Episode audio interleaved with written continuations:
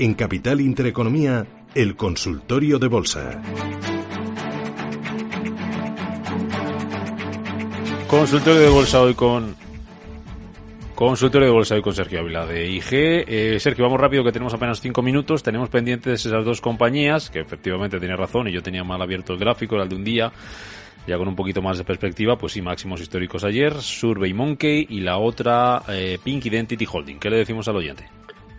Bueno, pues eh, le podemos decir que son dos compañías eh, de futuro, ¿no? Por un lado, eh, Monkey sabemos que es la compañía que, nos permite hacer encuestas a través de Internet, lo cual ahora, pues, eh, cada vez más las empresas están destinadas en saber qué es lo que quieren sus clientes y a dar un mejor servicio, con lo cual yo creo que, pues, que es algo, un sector que puede ir muy bien en el futuro. Es cierto que actualmente todavía no es rentable y que no se prevé que sea rentable hasta los próximos tres años, o sea que de momento, bueno, pues es cierto que lo que se están cotizando son expectativas de futuro, expectativas de crecimiento futuro. Es cierto que se espera que crezcan los ingresos un 45% anual en los próximos tres años, con lo cual eso es muy positivo. Y el hecho de que haya llegado a los máximos, que haya generado máximos el martes y que ayer me ya visto un poquito de corrección, bueno, pues nos puede servir para en Survey Monkey esperar a ver si corrige algo más, si se vuelve hacia alguno de los niveles Fibonacci de toda la subida previa quizás hacia la zona de los 17,62 eh, o 16 dólares y a partir de ahí, si nos tienes alguna oportunidad de entrada, pues no está mal. Es un valor que en el largo plazo tiene muy buena pinta. Y luego, por otro lado, tenemos eh, Ping Identity Holding, que es una compañía en este caso también de software de, que, utiliza eh, todo lo que tiene que ver con inteligencia artificial, eh, identidad inteligente para empresas, eh, aprendizaje automático, lo cual, bueno, pues también es el futuro. Y en este caso, pues es una compañía también claramente para, para vigilar. Es cierto que al igual que Survey no, no van a estar todavía eh, no van a tener beneficios, pues, no se espera por lo menos hasta los próximos tres años, pero eh, como apuesta de futuro, como inversión de futuro, pues pues una, una muy buena inversión. O sea que a tener en cuenta y a vigilar. Zona de soporte 27.57 es la primera zona de soporte que tiene ahora mismo Pink. Hmm. Eh, y dos muy rápidas. Una de Eusebio sobre Schneider Electric con ganancias del 8%. Y Javier de Madrid dice que compró ayer títulos de Mectronic. Que, ¿Qué opinas? Que si es una buena compra para medio y largo plazo. Schneider Electric, eh. ganancias 8%, y Mectronic compradas ayer. Vale, el caso de Schneider Electric para mí es un claro mantener, es uno de los valores fuertes ahora mismo dentro del Eurostock, o sea que no habría nada que nos diga que de momento pues pueda haber un cambio de tendencia. Sí que es cierto que habría que fijarse en el soporte de los 87.55, el mínimo del lunes, pero lo más probable es que pues termine por completar una vuelta a nube, ¿no? Tendríamos los 102 eh, euros como referencia, que son los máximos que tuvimos en el mes de febrero, justamente el mes de febrero antes de que comenzasen las caídas. Por tanto, yo creo que es un valor que se puede perfectamente mantener. Y me ha dicho la otra, perdona, porque estaba con Snyder, eh, disculpa, que tengo que ir cambiando. Medtronic, compradas ayer, que si nos preguntaba Javier de Madrid si es una buena compra para medio largo plazo. Pues eh, Medtronic, a ver si lo puedo escribir bien. Ah, vale, aquí lo MED Tronic. Sí, Perfecto. Bueno, eh, justamente lo que está haciendo el valor es está, parece que se está queriendo reestructurar al alza. Es cierto que ha encontrado resistencia en la media a largo plazo, eh, que ha sido la, la zona, ¿no? En el torno de los 103, eh, de los 103 con 6. Eh, de momento, bueno, pues eh, habría que fijarse si es capaz de volver a superar esa, esa zona, ¿no?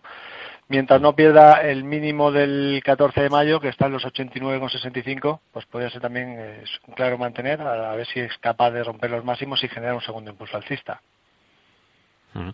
Em, una cuestión, Sergio, Celnex, ¿te gusta Celnex? Que vamos a hablar de ella ahora mismo. Sí, sí, sí, es uno de los valores fuertes del mercado español, es uno de los valores eh, a tener siempre en cuenta. Es cierto que durante las últimas eh, jornadas pues había estado ahí intentando pues consolidar, ¿no? Había tenido algo de corrección, pero no ha perdido mínimos previos, no ha perdido los 46.80 que es la clave y me parece un valor muy interesante de los valores más fuertes que hay en España. Pues de CELES vamos a hablar en los próximos minutos. Sergio Avilán, Leista dije gracias como siempre en nombre de los oyentes por estas respuestas a las consultas sobre bolsa. Hasta la semana que viene. Adiós. Muchísimas gracias. Muy buenos días a todos. Saludo. Bueno, pues con Celnex nos quedamos. Uno de los valores estrellas de la bolsa española cumple cinco años ya en el selectivo y de esa historia nos habla en los próximos minutos Ángeles Lozano.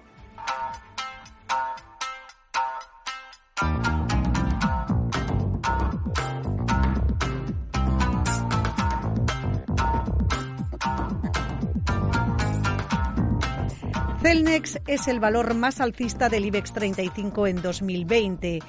Fue hace más de cinco años, el 7 de mayo de 2015, cuando la compañía se estrenaba en la Bolsa de Madrid, iniciando una andadura bursátil que ha estado marcada por el éxito. En su primera sesión subió un 10% y solo un año más tarde de su debut pasaba a formar parte del selectivo club del IBEX. En solo cinco años ha multiplicado por cinco su capitalización y el valor de sus títulos ha aumentado más de un 250%. Esta trayectoria le ha permitido convertirse en la sexta compañía más grande del IBEX, con una capitalización cercana a los 19.000 millones de euros. En estos cinco años, Celnex ha consolidado su expansión internacional y ya tiene presencia en ocho países. Su crecimiento se basa en la adquisición de antenas y torres en Europa, compras que le permiten liderar las infraestructuras de voz, datos y telefonía móvil en todo el continente. Desde la salida a bolsa, Celnex ha ejecutado o comprometido inversiones por valor de más de 13.000 millones de euros que se han destinado a la adquisición o construcción de nuevos emplazamientos. La llegada del COVID-19 a Europa ha supuesto un desafío importante para las redes de telecomunicaciones, pero en todo momento y gracias a los planes de contingencia, Celnex ha podido garantizar la conectividad de personas, empresas, administraciones y cuerpos de seguridad y emergencias en un servicio que se ha considerado esencial. Durante esta crisis sanitaria, la compañía ha mantenido abiertas las líneas de colaboración con distintas organizaciones a nivel nacional o internacional, entre las que destacan Cruz Roja, UNICEF o Save the Children. A pesar del cataclismo económico provocado por el coronavirus, Celnex mira al futuro con confianza. La compañía planea ya una nueva ampliación de capital para recabar más de mil millones. El objetivo no es financiar una compra concreta, sino reforzar el capital ante posibles oportunidades. Tras un 2019 histórico en bolsa, durante este año Celnex se ha vuelto a convertir en la mejor opción del IBEX 35. Sube un 35% desde el mes de enero y hace solo unos días conseguía marcar máximo histórico en el mercado con un negocio defensivo, ha sido una de las pocas firmas que ha podido reiterar sus previsiones para el año 2020. Los inversores siguen premiando a la empresa en bolsa a la espera de que pueda continuar con su expansión por Europa y los expertos estiman que tiene margen para seguir subiendo y seguir realizando operaciones corporativas.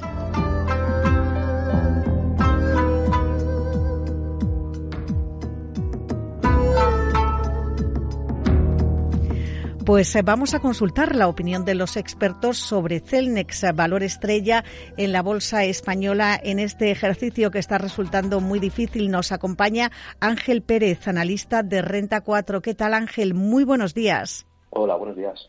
¿Cuáles son las fortalezas de Celnex? Eh, ¿Qué le ha permitido a la compañía esta espectacular evolución en bolsa? Bueno, son varios los factores que creemos que, entran aquí a jugar un papel importante, ¿no? Principalmente diríamos que el, equipo gestor está haciendo un papel muy muy importante, está gestionando la compañía de, una manera muy eficiente y está consiguiendo pues unas generaciones de caja eh, muy elevadas en comparación con otras compañías del sector que está permitiendo a su vez obtener eh, distintas fuentes de financiación para conseguir continuar con esta expansión internacional que, está llevando principalmente en Europa, que no creemos que, salga ahí, por lo menos en el medio plazo. ¿Y por dónde pasa el futuro de la mm, empresa? Está mm, eh, sobre la mesa una nueva ampliación de capital eh, que mm, se va a destinar eh, de momento a reforzar el capital ante posibles oportunidades. ¿Crees que la compañía tiene músculo financiero para seguir comprando? Bueno, la compañía, desde luego, ahora mismo tiene un balance bastante bien estructurado y que eh, bueno, con esta ampliación que es previsible que se haga en, corto plazo, pues sin duda va a tener todavía una capacidad financiera eh, superior para poder eh, adquiriendo estas oportunidades que puedan aparecer, porque sí que es verdad que el pipeline de proyectos que ellos tenían de 11.000 millones, eh, pues lo han completado con, con mucho éxito pero sí que es verdad que sigue habiendo muchas oportunidades en, en el mercado de, torres de telefonía móvil en Europa, ya que consideramos que en ciertos países eh, está bastante atomizado y en otros pues permite la entrada a través de, de adquisiciones de paquetes importantes. ¿Y mm, eh, qué recomendación tenéis sobre Celnex? Hay que mantener el valor en cartera porque, desde luego, en los cinco años eh, de trayectoria bursátil ha dado ya muchísimas alegrías a los inversores. Pues sí, pese a ese buen, buen comportamiento, creemos que debería continuar, ya que eh, con, los, con las adquisiciones que ha venido haciendo en, los últimos trimestres, de alguna forma además contrata un crecimiento inorgánico dentro de estos mismos proyectos, con lo cual, sumado al crecimiento orgánico, orgánico que tiene este inorgánico y la posibilidad de que pueda hacer nuevas adquisiciones en el corto medio plazo, pues sin duda lo hace un valor muy atractivo de cara a, a largo plazo. En nuestras previsiones tenemos que a 2027 eh, multiplicaría por más de dos el, el EBITDA actual de, del grupo con la, con la cartera que tiene actualmente sin entrar en, en nuevas adquisiciones que puedan aparecer. Pues eh, desde luego son unas eh, previsiones impresionantes, especialmente en el momento económico que estamos viviendo. Ángel Pérez, analista de Renta 4, muchas gracias por acompañarnos y ayudarnos a entender mejor el negocio de Celnex, la compañía más alcista del IBEX 35 en este 2020. Hasta la próxima. Gracias, un saludo. Cierra el grifo a las altas comisiones. Pásate a Investme. Invierte en carteras de fondos indexados de bajo coste y obtén la rentabilidad que mereces. Entra en investme.com y descubre tu plan. Investme, tu gestor de inversiones personalizado. Está en una situación muy complicada, muy adversa. Queda mucho partido por delante, se le puede dar la vuelta a esto. Las remontadas no son una cosa mía, son una cosa nuestra. Nos toca remontar. En Santander estamos poniendo todo nuestro empeño y solidez para hacerlo posible y para que este verano puedas viajar y apoyar a nuestro turismo. ¡Vamos!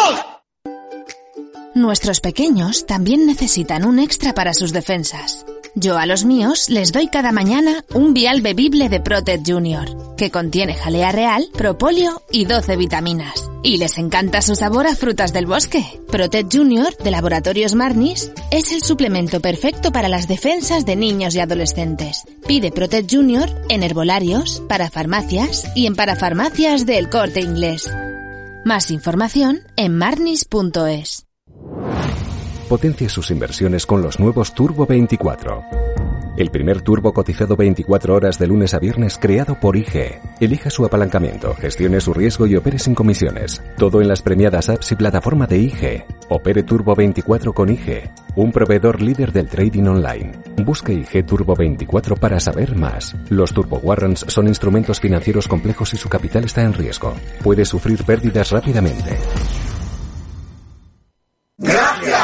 Gracias a ustedes, amigos oyentes, por estar ahí. En la radio y en Internet os escuchamos a algunos, pero en el corazón os sentimos a todos. Y gracias sobre todo en estos momentos tan especiales a nuestros anunciantes. Muchas gracias. Juntos, el camino será más fácil de recorrer. Radio Intereconomía. Comercial arroba intereconomía.com. Gracias.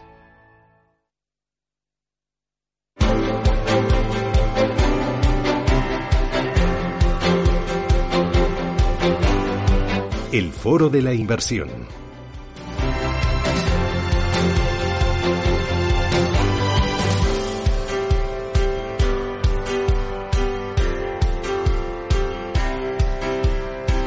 Hoy en este foro de la inversión son las 10 y 22 minutos de la mañana. Charlamos con Patricia de Arriaga. Patricia, ¿qué tal? Muy buenos días. Hola, ¿qué tal? Buenos días. ¿Cómo estás? Fenomenal. ¿Cómo llevas esa vuelta a la normalidad, esa desescalada?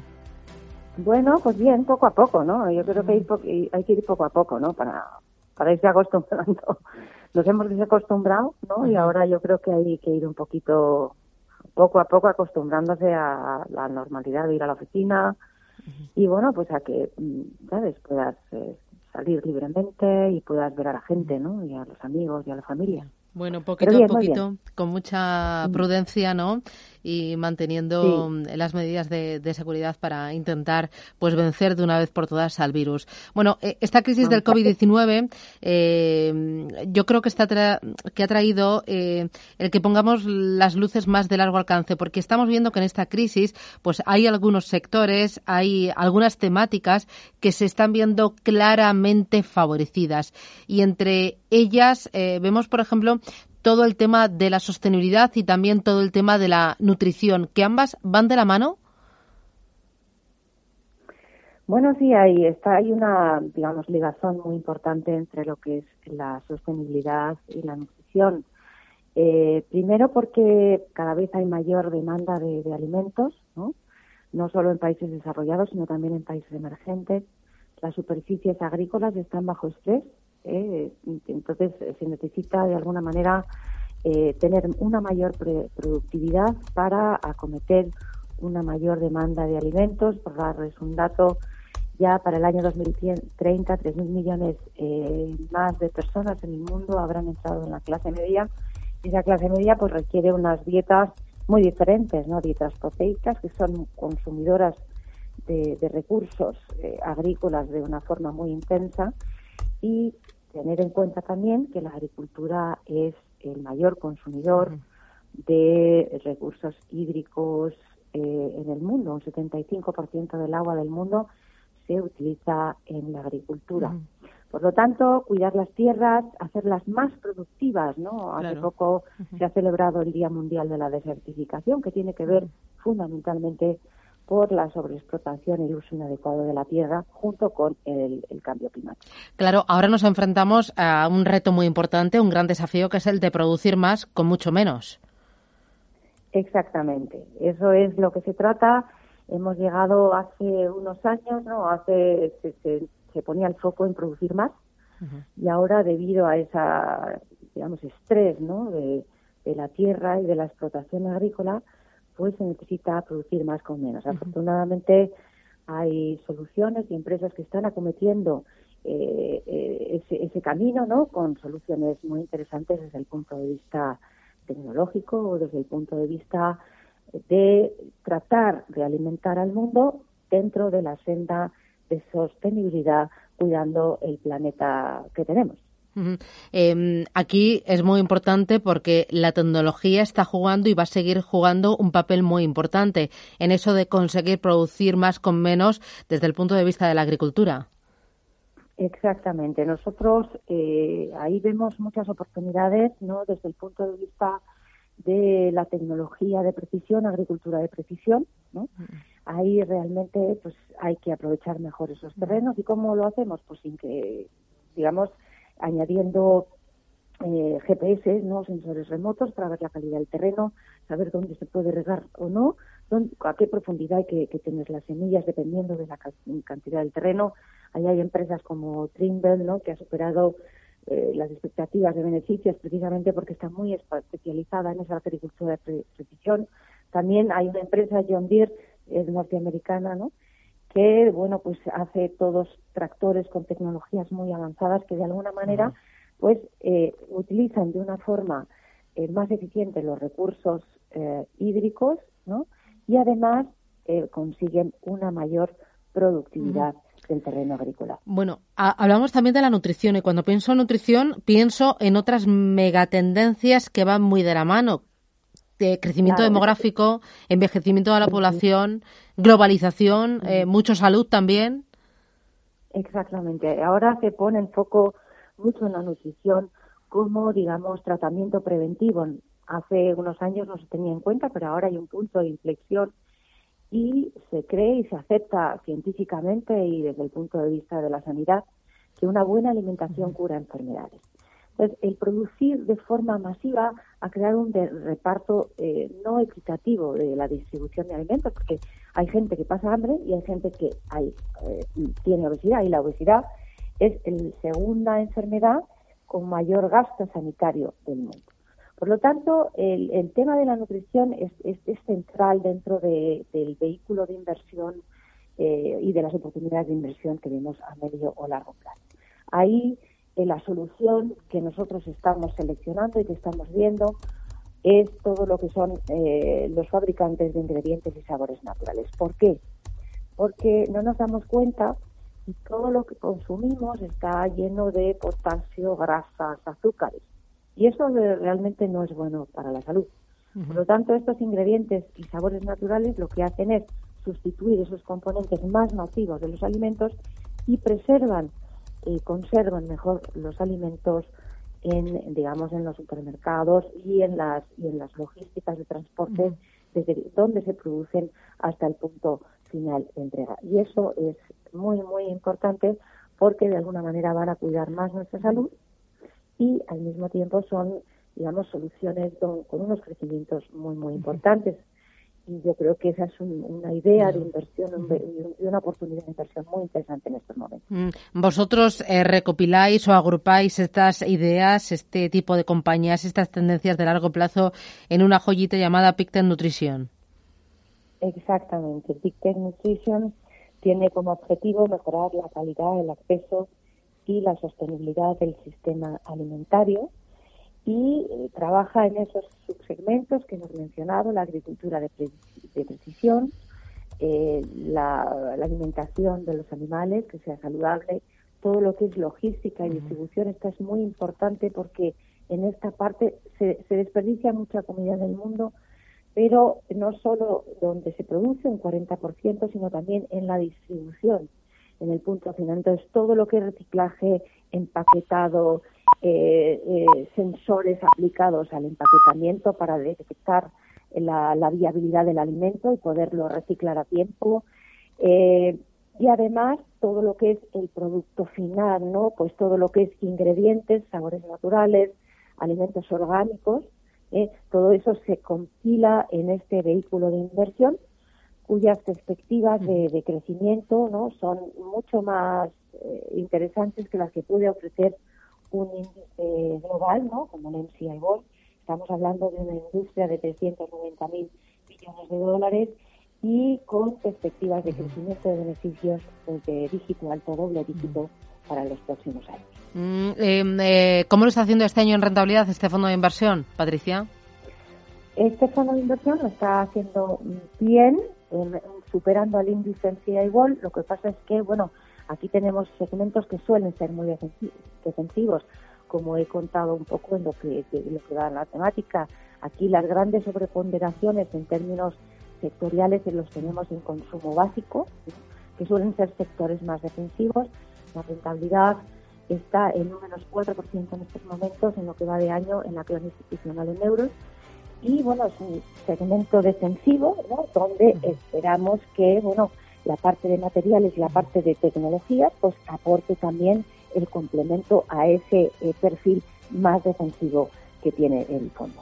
Muy bien, estupendo. Pues muchísimas gracias, Patricia Arriaga, por esa propuesta de inversión, por esa estrategia. Eh, cuídate mucho y a ver si nos vemos pronto. Y te vienes por aquí por los estudios. Gracias, cuídate. Un abrazo fuerte. Hasta pronto. Hasta luego. Gracias.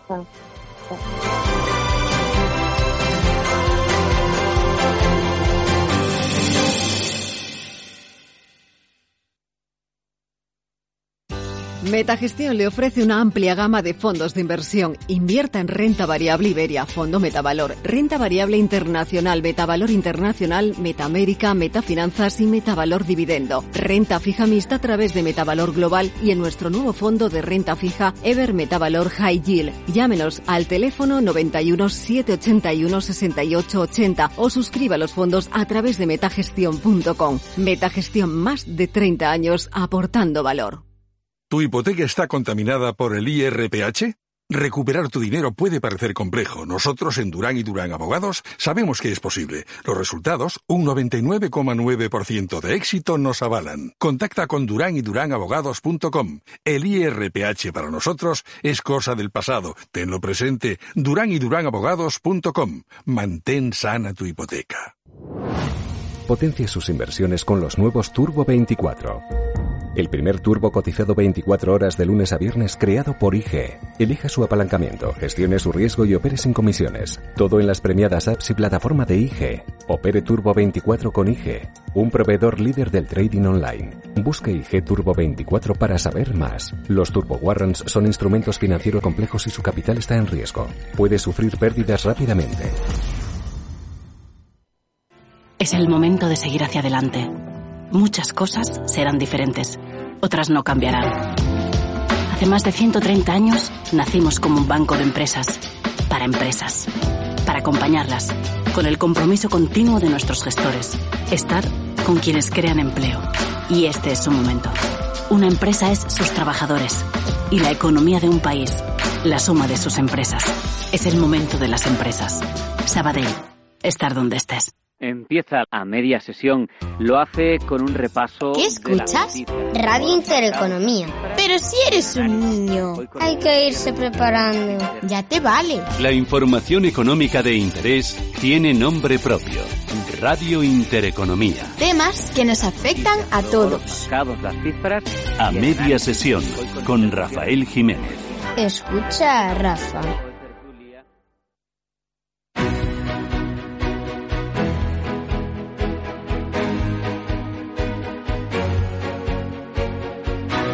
En Capital Intereconomía, Consultorio de Fondos.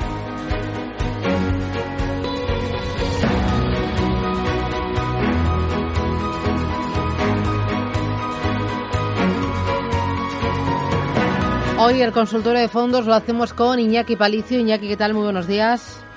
Muy buenos días, Susana. ¿Qué tal? ¿Cómo vais en casa? ¿Cómo lleváis esto de la desescalada? Pues muy bien, de momento pues pues ya estamos viendo cada vez más cerquita, ¿no? Que, que se va a volver a la normalidad y pues la verdad que con, con ganas, ganas. Además ya está aquí a la vuelta de la esquina el verano, así que deseándolo. Bueno, bueno. Eh, nos acompaña hoy también Vicente Baró, eh, director de contenidos de FINEC. Vicente, ¿qué tal? Muy buenos días. ¿Qué tal? Muy buenos días. Mm, Hoy me vas a hablar de fondos temáticos. Entre los temáticos has elegido los que invierten en biotecnología y en sanidad. Se han puesto muy de Sí. moda, ¿no? Sí, sí, desde luego. Eh, yo creo que eh, al calor de las rentabilidades, desde luego, eh, porque al final son, son eh, dos sectores que están teniendo unas rentabilidades muy buenas, eh, tanto en el año como, como, como a tres o a cinco años, ¿vale? O sea que están, pero desde luego desde el punto de vista también de, de la actualidad. Al final estamos viendo por todas partes todos los gobiernos anunciando más inversiones en sanidad y demás, y al final esto lógicamente se refleja en las compañías cotizadas. Mm, eh, eh, cuéntame qué, qué oferta hay en el mercado y qué diferencia hay entre unos y otros. Sí, eh, son las dos formas de, de- de acceder a este mundo de, de la mayor inversión en sanidad. Hay dos tipos de, de fondos o dos categorías de fondos. Una es todo lo que es sanidad, ¿vale? Que hay fondos que pueden invertir pues de, eh, de- tanto en farmacéuticas tradicionales como en compañías fabricantes de, de material para de material médico, por ejemplo, para, para quirófanos o ventiladores mm, eh, eh, para ayudar a la respiración y todo esto. Y luego están los de biotecnología, que los de biotecnología centran su cartera en aquellas compañías que desarrollan fármacos eh, novedosos, digamos así, para curar enfermedades eh, pues para las que todavía no hay una solución, ¿no? Que están más especializadas en esa parte de la investigación. Entonces, para quien quiere tener una exposición más general a, a la inversión que va a haber en sanidad, pues eh, tiene sentido hacerlo a través de estos fondos de sanidad. ¿Qué, cómo, cómo han ido estos, estos fondos? Pues mira, eh, por ejemplo, a, a, eh, a tres años, ahora mismo estos fondos están efectivamente en una rentabilidad cercana al 25%, pensemos con, con lo que ha caído, pero es que a un año están como una rentabilidad de, del 13%.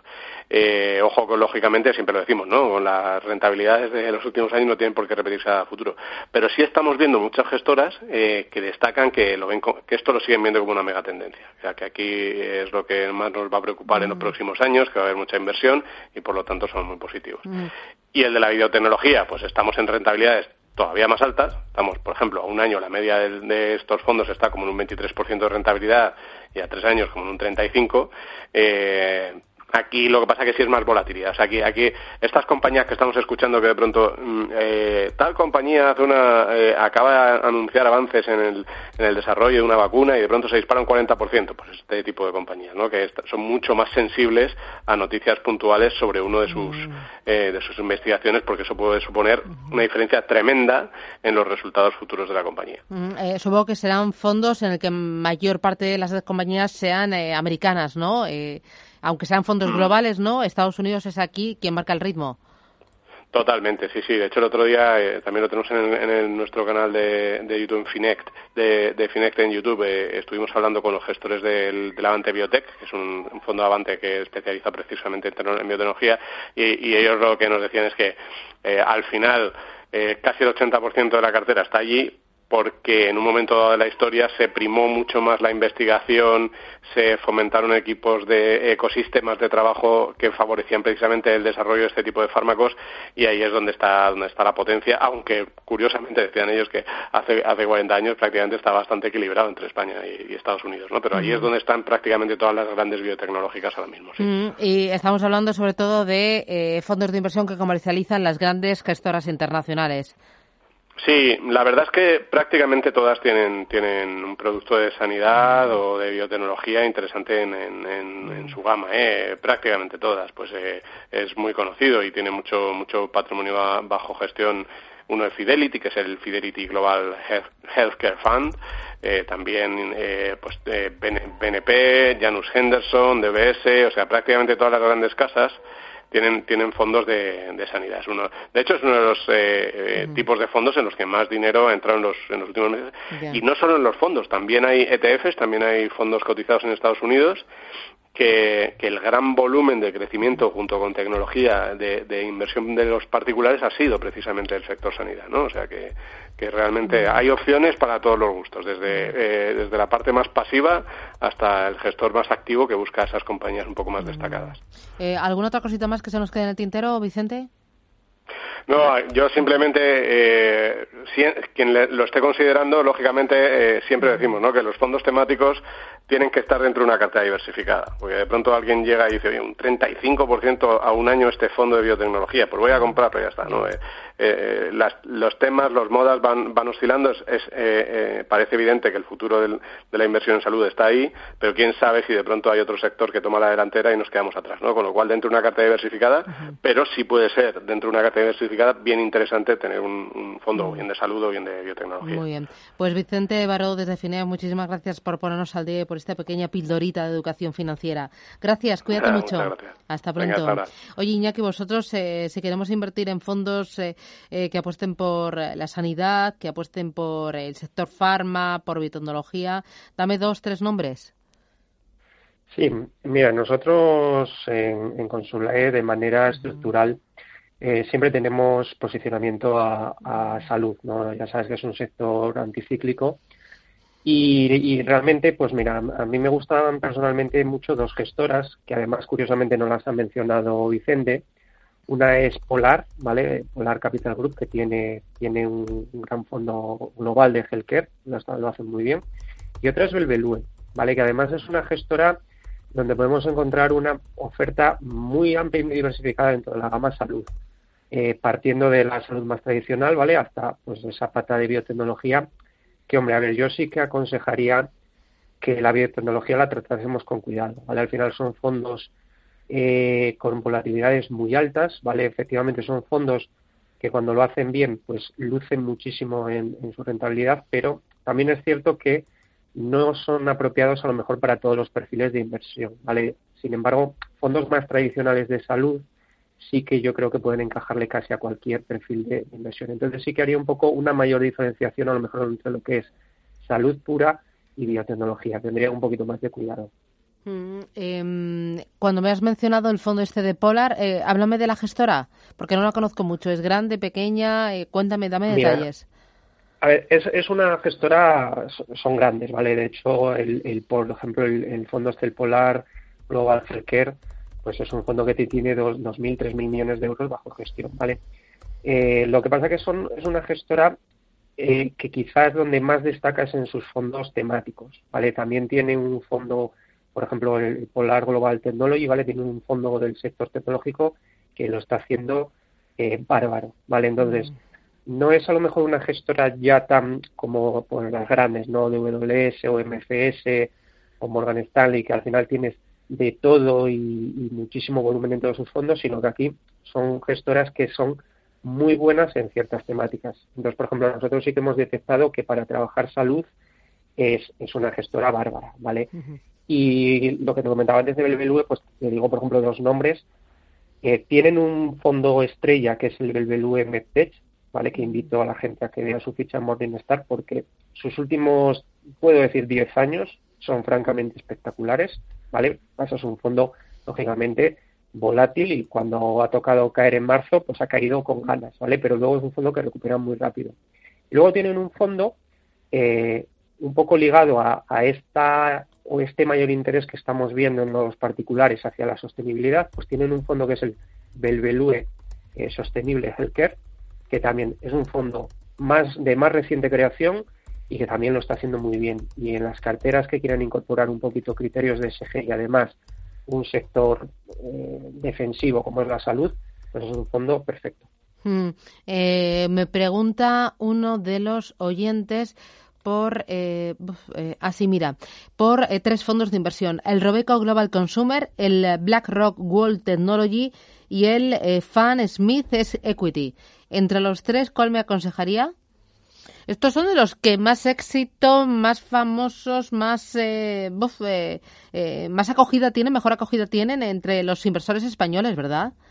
Sin duda, sin duda. Mira, raro es el inversor en fondos que no tenga el Robeco Consumer Trend o el Fanet, el Fanet ¿vale? Son dos fondos muy, ya tienen una, una gran trayectoria y son fondos que están consolidados totalmente eh, en el mercado, ¿no? Entonces, yo lo que le diría al oyente es que, ¿por qué no los tres? ¿Vale? Es decir, nos ha comentado tres fondos que son un fondo de ese consumo, ¿vale? Tendencias de consumo, otro fondo ligado a tecnología y el Fanet Smith, que es un fondo, digamos, que más, más renta variable global, ¿vale? Por lo tanto, en vías de apostar por la diversificación, vale, que al final es algo que siempre va a ser positivo para nuestras carteras, yo encajaría perfectamente los tres, ¿vale? Pesos pequeños, reducidos, para, tener un, poquito, un poquito de todo, pero, pero perfectamente los tres. Vale. Eh, 915331851 de los oyentes de me dice, ¿podría recomendarme el experto algún fondo que invierta en renta fija? Eh, mi esperanza de, es eh, mermar la volatilidad de mi cartera de crédito. A ver si lo entiendo bien. De mi cartera. Eh, un fondo de renta fija corporativa. ¿Hay, ¿Qué gestoras son buenas? y luego renta fija corporativa, mejor global, mejor zona euro. Sí. pues mira, prácticamente renta fija todas las grandes gestoras te la trabajan, ¿vale? Carmiñac, por ejemplo, es una gestora que históricamente es muy buena en renta fija. También, también lógicamente, por ejemplo, gestoras como Gontobel, gestoras como Allianz, Candrian. hay, hay muchas gestoras realmente que en esa pata de renta fija eh, nos ofrecen buenas soluciones. Además, ya sabemos, o, quien el oyente que no lo sepa, la renta fija es muy amplia, ¿vale? Podemos trabajar renta fija gubernamental, corporativa, emergente.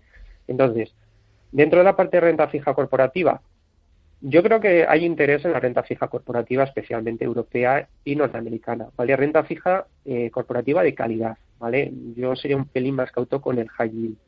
Dentro, por ejemplo, de ese ramo de corporativa de calidad, Nordea tiene un fondo bastante bueno, que es el Nordea, eh, el European Covered Bond, ¿vale? Y también tiene una clase, el European Low Duration Covered Bond, ¿vale? que es todavía más defensivo. Eh, también podría comentarle, por ejemplo, fondos como el Allianz Credit Opportunities o el Candrian Credit Opportunities, ¿vale? que también son fondos que le pueden interesar para esa parte de renta fija, ¿no? Incluso, pues, los, típicos ya renta fijas corto plazo, como pudiera ser, pues, el BGC Euro Short Duration, o sea, tiene una, una gama muy, muy amplia de alternativas, ¿vale? Entonces, yo no, yo no diría, oye, un, fondo y voy a, voy a meter ahí mi dinero en la parte segura. No, busquemos cuatro o cinco fondos para esa parte defensiva de la cartera e intentamos tocar cuatro o cinco piezas diferentes. Mira, 915331851, si prefiere nos puede mandar sus eh, consultas de fondos de inversión al 609224716. Me preguntan por eh, Edmond de Rothschild Credit Very Short Term, Me preguntan también por el Sabadell Fontesoro largo plazo y eh, por el Fidefondo base. Este último no lo conozco, estoy totalmente perdida. Pues mira, me, me pilla a mí también porque es la primera vez que lo escucho. no, no, le, no le tengo en el, ¿Y este radar, pero me lo apuntaré. El Edmond de Rothschild y el de Sabadell Fontesor largo plazo. Sí, aquí estamos hablando, pues estamos hablando de dos fondos de renta fija, ¿vale? El fondo del Sabadell, vamos a ver, yo creo que estamos todavía en un momento en el que eh, es más prudente optar por eh, fondos que trabajen con duraciones a corto plazo, ¿vale? Por lo tanto, yo no aconsejaría en este momento el posicionamiento del fondo de, del Sabadell, ¿vale? Además que generalmente las gestoras españolas pecan un poco de tener eh, en su cartera mucha exposición a, a, bonos de países periféricos como pudieran ser, pues bueno, pues España o Italia, que en momentos donde hay un pelín más de tensión son los que más volatilidad suelen tener, ¿vale? Y luego afecta eh, al fondo pues por encima a lo mejor de la media, ¿vale? Entonces, yo buscaría alternativas más bien en gestoras internacionales y con duraciones de corto plazo, ¿vale?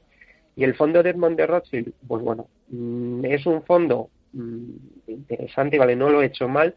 Nosotros preferimos eh, fondos de, por ejemplo, en esa línea, ¿no? De, estrategias de crédito, preferimos eh, fondos como los que he comentado antes, el Allianz Credit Opportunities o el Candrian Credit Opportunities. Free también tiene un, fondo de gestión alternativa de crédito muy atractivo. Eh, mm, yo los prefiero por delante de la Casa de Rothschild, sobre todo porque son fondos con más patrimonio, quizás con, más trayectoria dentro de esa, de esa rama, ¿vale? Entonces, eh, preferimos irnos a lo mejor en ese, en ese caso a, trabajar con las grandes gestoras. Vale. Em, eh, me pregunta también, ah, me llama María. María, buenos días. Hola, buenos días. Dígame usted. Gracias, Miguel. Quería saber primero si la tasa y que va a imponer el gobierno o que quiere imponer se afecta a los fondos de inversión. Y aparte de eso, quería saber, bueno, yo estoy en liquidez, eh, soy jubilada de perfil moderado y me gustaría saber unos cuantos fondos porque estoy decidida a hacerlo. Mm, muy bien, pues gracias, muy amable. Oye, primero lo de la tasa Tobin, ¿eso va a afectar o no? Vamos a ver, la tasa que quiere imponer el gobierno en principio va a ser una tasa exclusivamente a la compra-venta de acciones españolas, ¿vale? Por lo tanto, eh, lógicamente va a afectar a, todo aquel que compre acciones españolas, sea un particular o sea un fondo.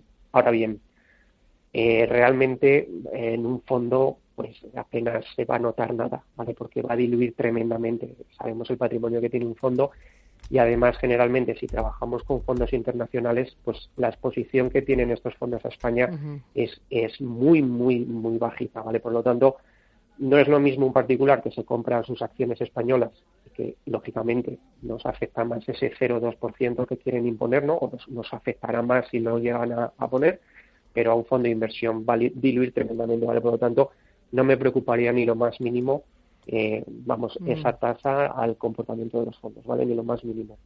Mm. Y respecto a, vamos a ver, eh, al final una cartera, componer una cartera para un perfil moderador realmente pues, pues lleva, lleva un trabajo detrás, ¿vale? Entonces, mm, quizás lo que tiene que tener claro es que tenemos que tener un mayor posicionamiento en fondos defensivos, ¿vale? Eh, en fondos de renta variable. Yo le recomendaría más o menos una estructura de en torno a un 70% en fondos de renta fija, ¿vale? Una buena combinación. Por ejemplo, los que comentábamos antes al oyente, pues podemos coger cuatro, cinco, seis fondos de renta fija y, y componer ese 70% de la cartera y luego un 30% en renta variable y yo ahí sí que me iría pues, pues también a pues eso, temáticas pues a Eco Consumer Trends, fondos de salud, ¿vale? Como los que hemos comentado, con la Global Technology, fondos de temáticas de futuro, pues cambio climático, inteligencia artificial.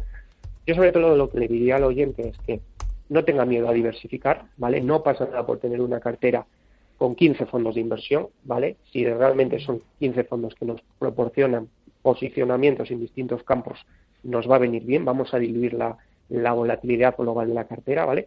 Que no tenga miedo a diversificar, que busque buenos fondos y, nada, pues simplemente que tenga mucho cuidado también, pues eso, si es moderada, mucha contención en el riesgo, ¿vale? Aunque los mercados podamos pensar, oye, están en un muy buen momento para invertir o hoy están subiendo, nunca dejarnos llevar por esa prisa o por la euforia del mercado, ¿no? Ser conscientes de que, oye, mi cartera no puede tener más de un 30% o un 25% en renta variable. Muy Si hace eso y es estricta, le irá muy bien. Vale, voy con notita de voz. Buenos días. Deseo preguntar al analista de fondos qué le parece el Fund Smith y el Salem World.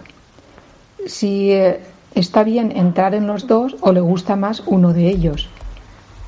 Esa es mi pregunta. Vale, muchísimas gracias. ¿Qué dices? Eh, bueno, dos, dos grandísimos fondos, ¿vale? El, el Fund Smith ya lo hemos comentado y, y el Salem es, es un fondo renta variable global nosotros lo estamos incorporando eh, desde hace unos meses en las carteras, ¿vale? Hemos analizado su cartera en detalle, nos gusta lo que tiene, sobre todo nos gusta un poco ese, ese sesgo quizás que tiene un pelín más hacia, hacia compañías eh, no tanto de crecimiento en, algunas partes de su cartera, sino que también incorpora algo de value.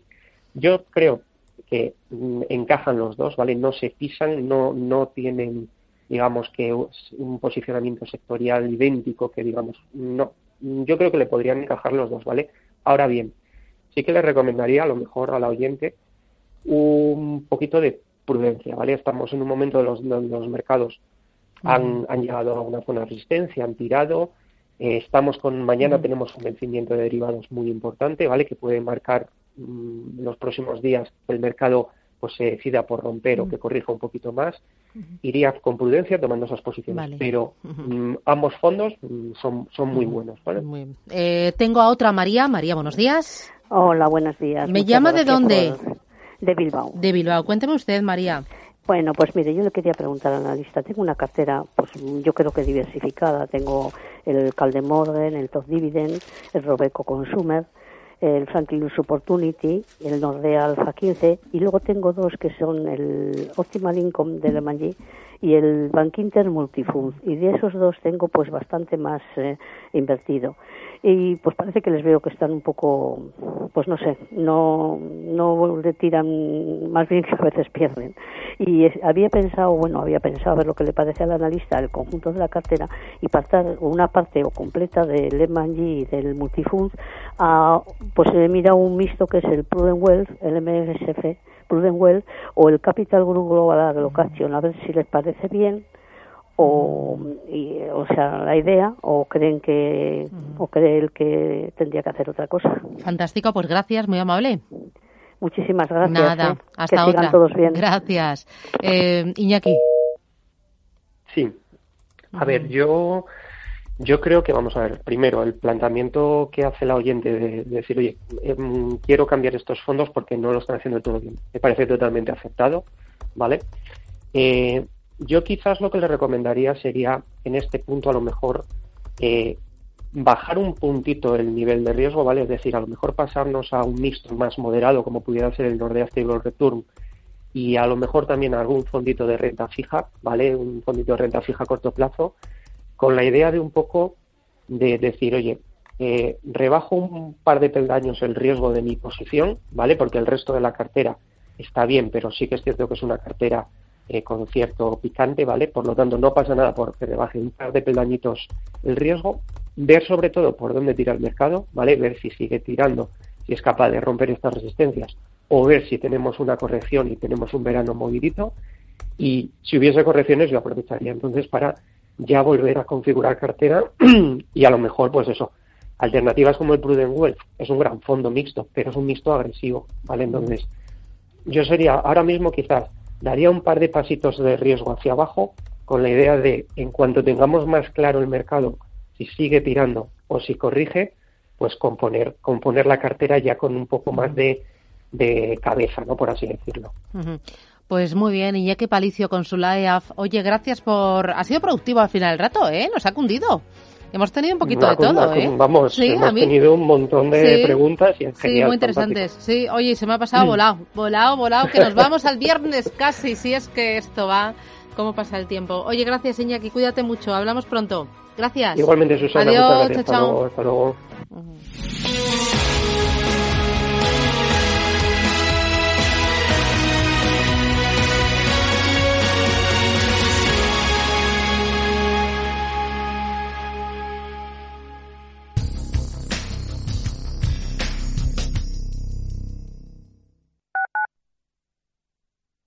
En Murprotec ponemos todo de nuestra parte para ayudar a que todos los hogares y empresas estén libres de humedades. Por eso destinamos un millón y medio de euros en ayudas directas para proteger su salud. Infórmate de nuestro bono de protección social para familias y empresas.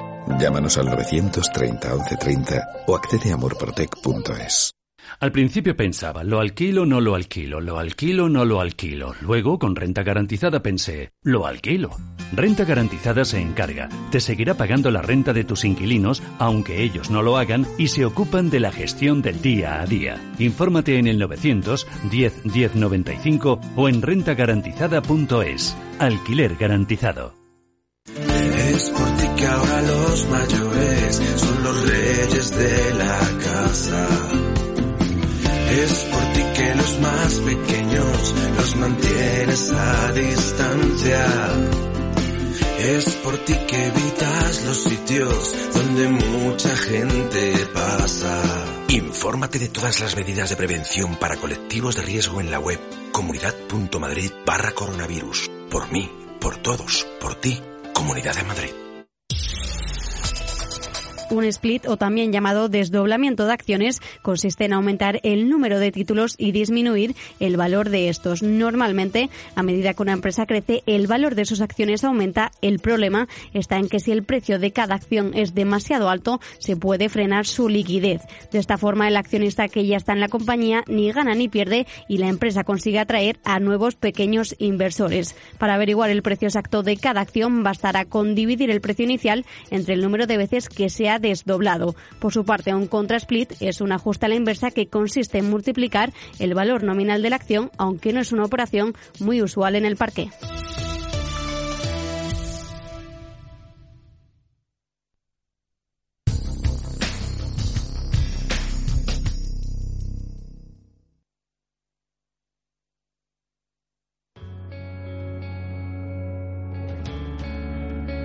Escuchan ustedes Radio Intereconomía. Información financiera en tiempo real.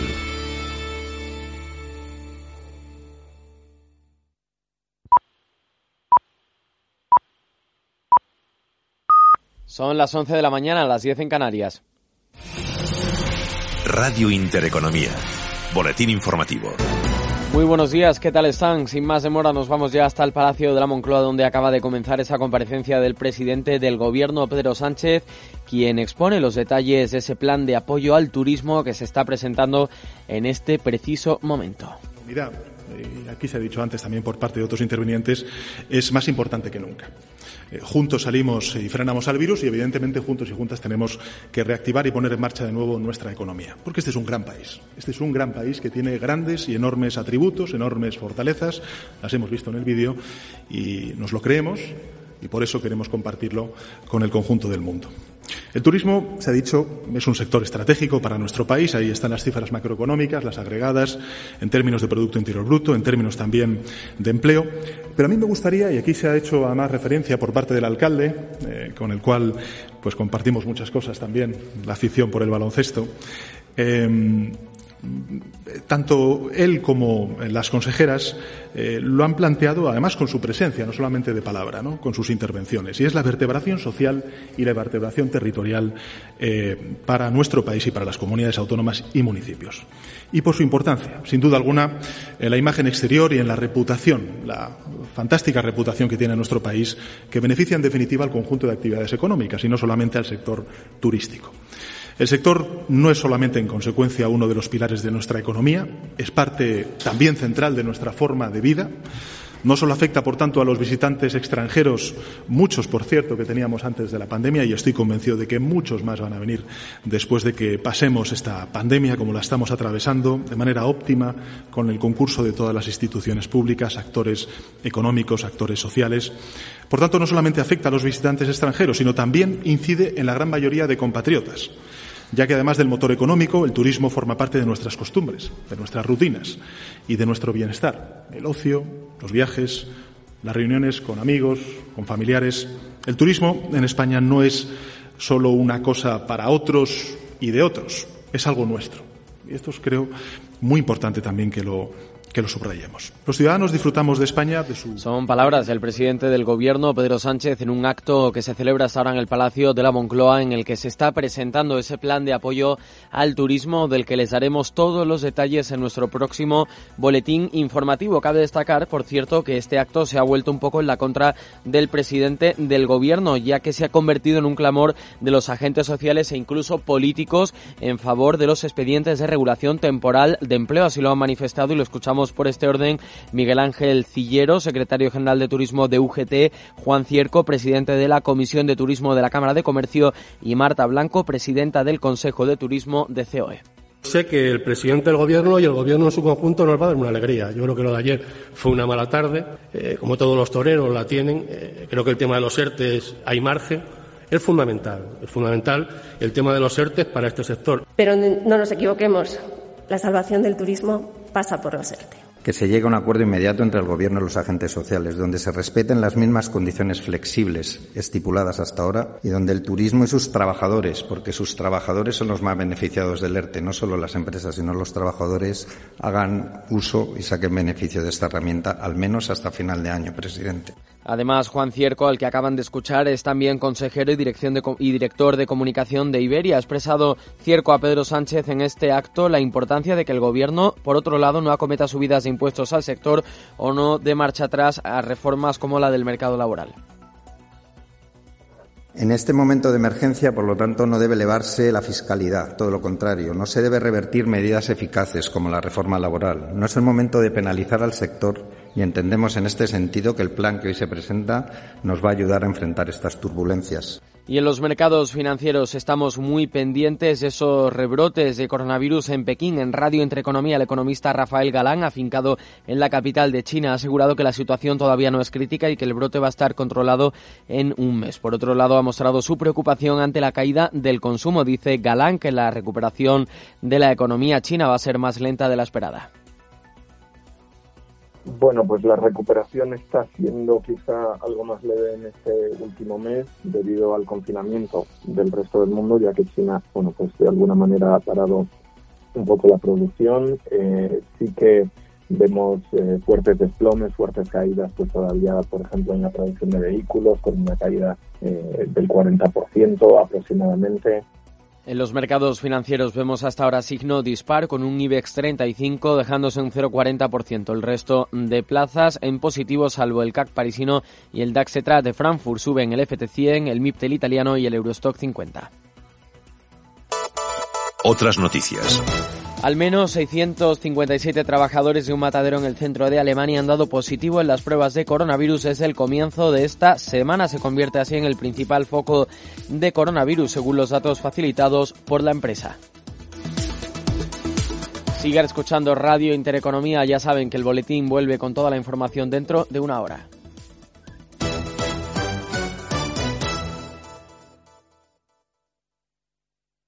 Con más ganas que nunca de disfrutar, de quedar, de terracear, de ir de compras, de vivir nuevas experiencias. Surf, skate, escalada. El verano se vive en X Madrid. Salida 14 de la A5. xmadrid.com.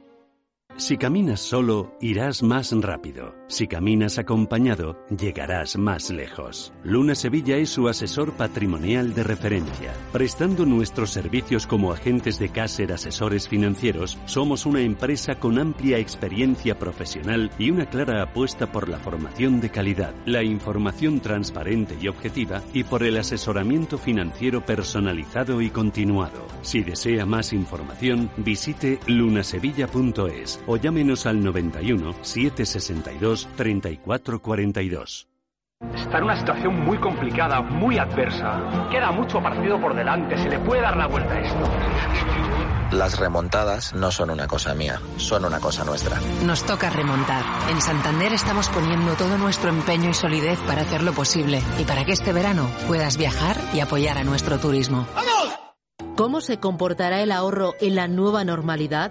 Nos volveremos más previsores y encenderemos las luces de largo alcance cuando ahorremos de cara a la jubilación. Especial Pensiones el próximo miércoles en Capital Intereconomía. Con el patrocinio de MyInvestor, Banco Sabadell y Centro de Excelencia de Previsión Social de Everis. En Capital Intereconomía. Con Susana Criado.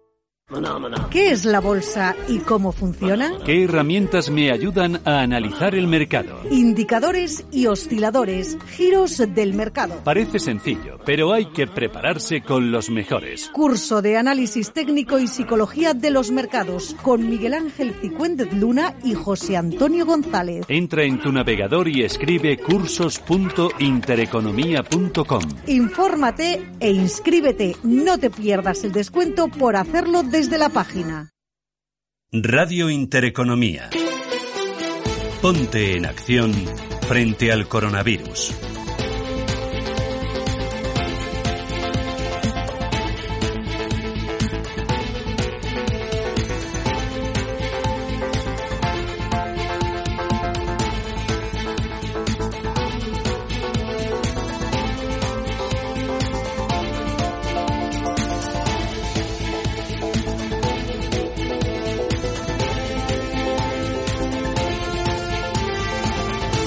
Y 8 minutos de la mañana. Ponemos el foco a esta hora en las piscinas comunitarias, que es eh, una duda que tienen, que tenemos ahora mismo muchos españoles.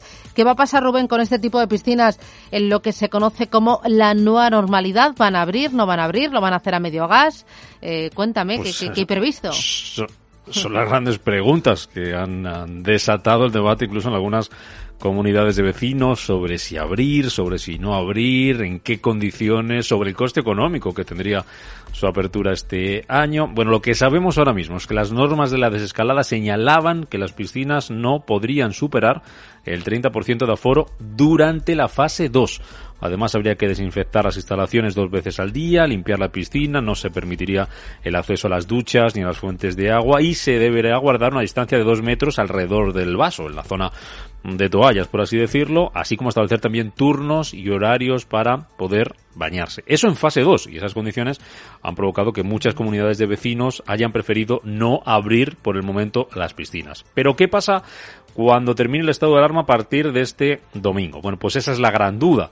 Por ejemplo, la Comunidad Valenciana ha establecido que ya en la fase 3, es decir, durante estos últimos días, las piscinas puedan llegar hasta un 75% del aforo, aunque hay que seguir guardando medidas para garantizar la distancia personal. Hay quien va más allá y, por ejemplo, la Asociación de Apartamentos Turísticos de la Costa Blanca, Aptur, le ha pedido a la Generalitat Valenciana que se rebaje las medidas en las piscinas comunitarias para después de la fase 3, permitiendo un aforo del 100 100% en aquellas piscinas de menos de 200 metros cuadrados. Mañana, por ejemplo, algunas comunidades, como Madrid o Andalucía, van a anunciar sus propias normativas sobre estas instalaciones comunitarias. Nos acompaña en Capital Intereconomía Carmen Maicas, que es vocal del Colegio Profesional de Administradores de Fincas de Madrid. Carmen, ¿qué tal? Muy buenos días.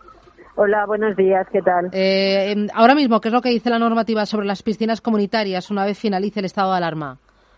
Pues eh, en ese momento la competencia pasará a la Comunidad Autónoma de Madrid, en el caso de Madrid, y a las comunidades autónomas de cada uno de, España. Entonces serán las comunidades autónomas las que tengan que regular esa nueva situación. Y hoy por hoy, en el caso de Madrid, todavía no ha salido esa normativa, con lo cual no sabemos cómo se va a regular esa situación.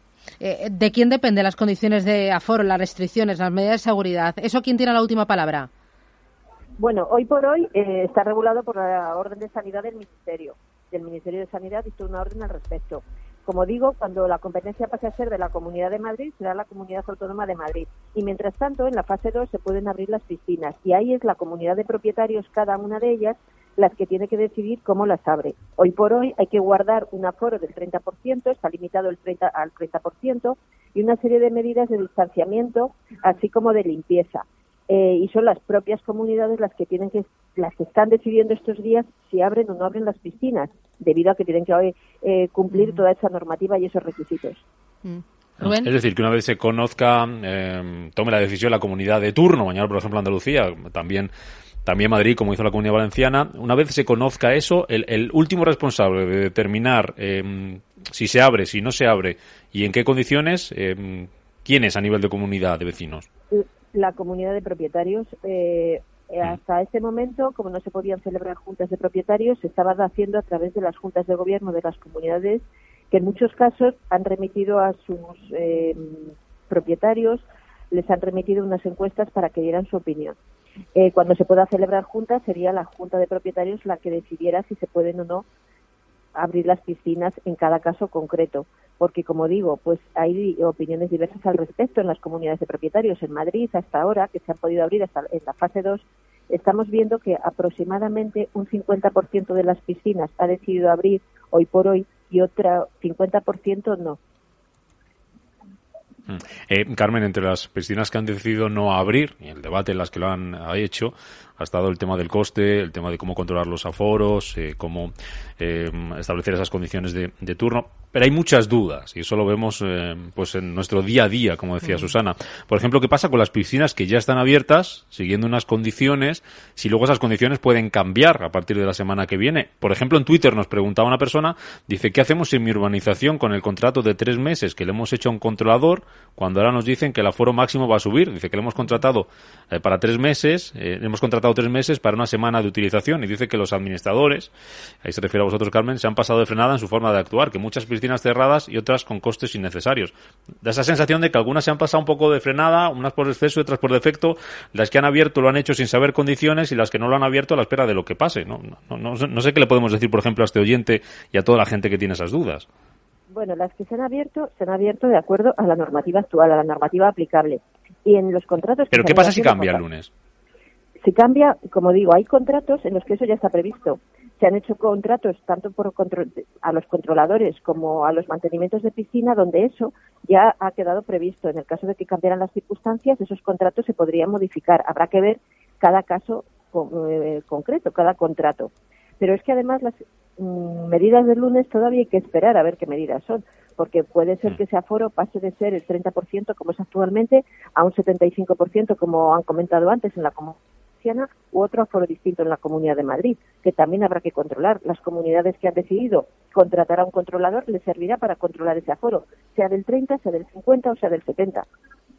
Mm, claro, porque la figura de ese controlador va a ser obligatoria en caso de que no eh, se permita un 100% de, mm, de aforo o incluso eh, si se obliga, que es lo normal, como se está haciendo en todos en estos protocolos, si se obliga a mantener esa distancia de seguridad. ¿Quién va a mantener esa distancia de seguridad? ¿Quién va a tener que ser el responsable último? Y si luego, por ejemplo, hay una inspección, eso lo paga la comunidad, ¿no? La comunidad de vecinos. Claro, a ver, claro, obligatorio el controlador no es. Las comunidades que están decidiendo contratar un controlador es porque consideran que es la única manera de que ese aforo se respete y que se cumplan las distancias de seguridad. Hay que tener en cuenta que si esas distancias se mantienen, eh, hay que cumplirlas, porque puede haber una inspección y pueden sancionar a la comunidad de propietarios. Todo ello sin olvidar. ¿Aún con controlador, aunque haya un controlador, el responsable sería la comunidad de propietarios? Eh, sí, el responsable es la comunidad de propietarios, si no se cumple la normativa. La, la comunidad de ah. propietarios lo que tiene que hacer es poner todo lo que esté en sus manos para que la normativa se cumpla. Si ha puesto todo lo que está en sus manos para que la normativa se cumpla, la responsabilidad será de quien se salte dicha normativa. Pero si la comunidad ha hecho todo lo posible para que esa normativa se cumpla, eh, no tiene por qué ser sancionada, como es lógico. Mm. O sea, por traducir, si la comunidad ha hecho todo lo que está en sus manos, es decir, ha puesto un controlador, pero hay gente de manera personal que decide no mantener esa distancia de seguridad, es como va a pasar si vamos sin mascarilla por la calle, que la multa va a ser de forma individual. Efectivamente, efectivamente. Es decir, si la comunidad ha puesto todos los medios posibles y alguien se salta la norma, habrá que actuar contra esa persona. Ya. Eh, en las condiciones actuales, eh, el problema ha estado en muchas comunidades en el sobrecoste, cuando se le ha informado a los vecinos de lo que iban a tener que, pagar de más para encima poder bajar a la piscina dos, tres días a la semana y en función de unos horarios. ¿Qué coste media habéis visto vosotros los administradores de fincas que, que tiene, qué sobrecoste tiene para una comunidad en las condiciones actuales? Que hay que ver cómo quedan las nuevas. Abrir una piscina. Sí. Pues en las condiciones actuales, el coste de un controlador, eh, estamos hablando de un controlador en el horario de la piscina, que todas las comunidades suelen tener un horario amplio todos los días del mes. Eh, estamos hablando de tres meses de temporada de piscina aproximadamente.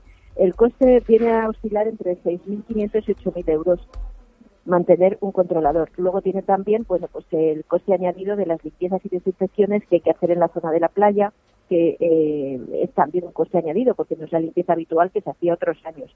Por eso ha habido comunidades que valorando el sobrecoste y el tiempo real que luego iba a tener cada propietario en la utilización de esa piscina, han decidido no abrir.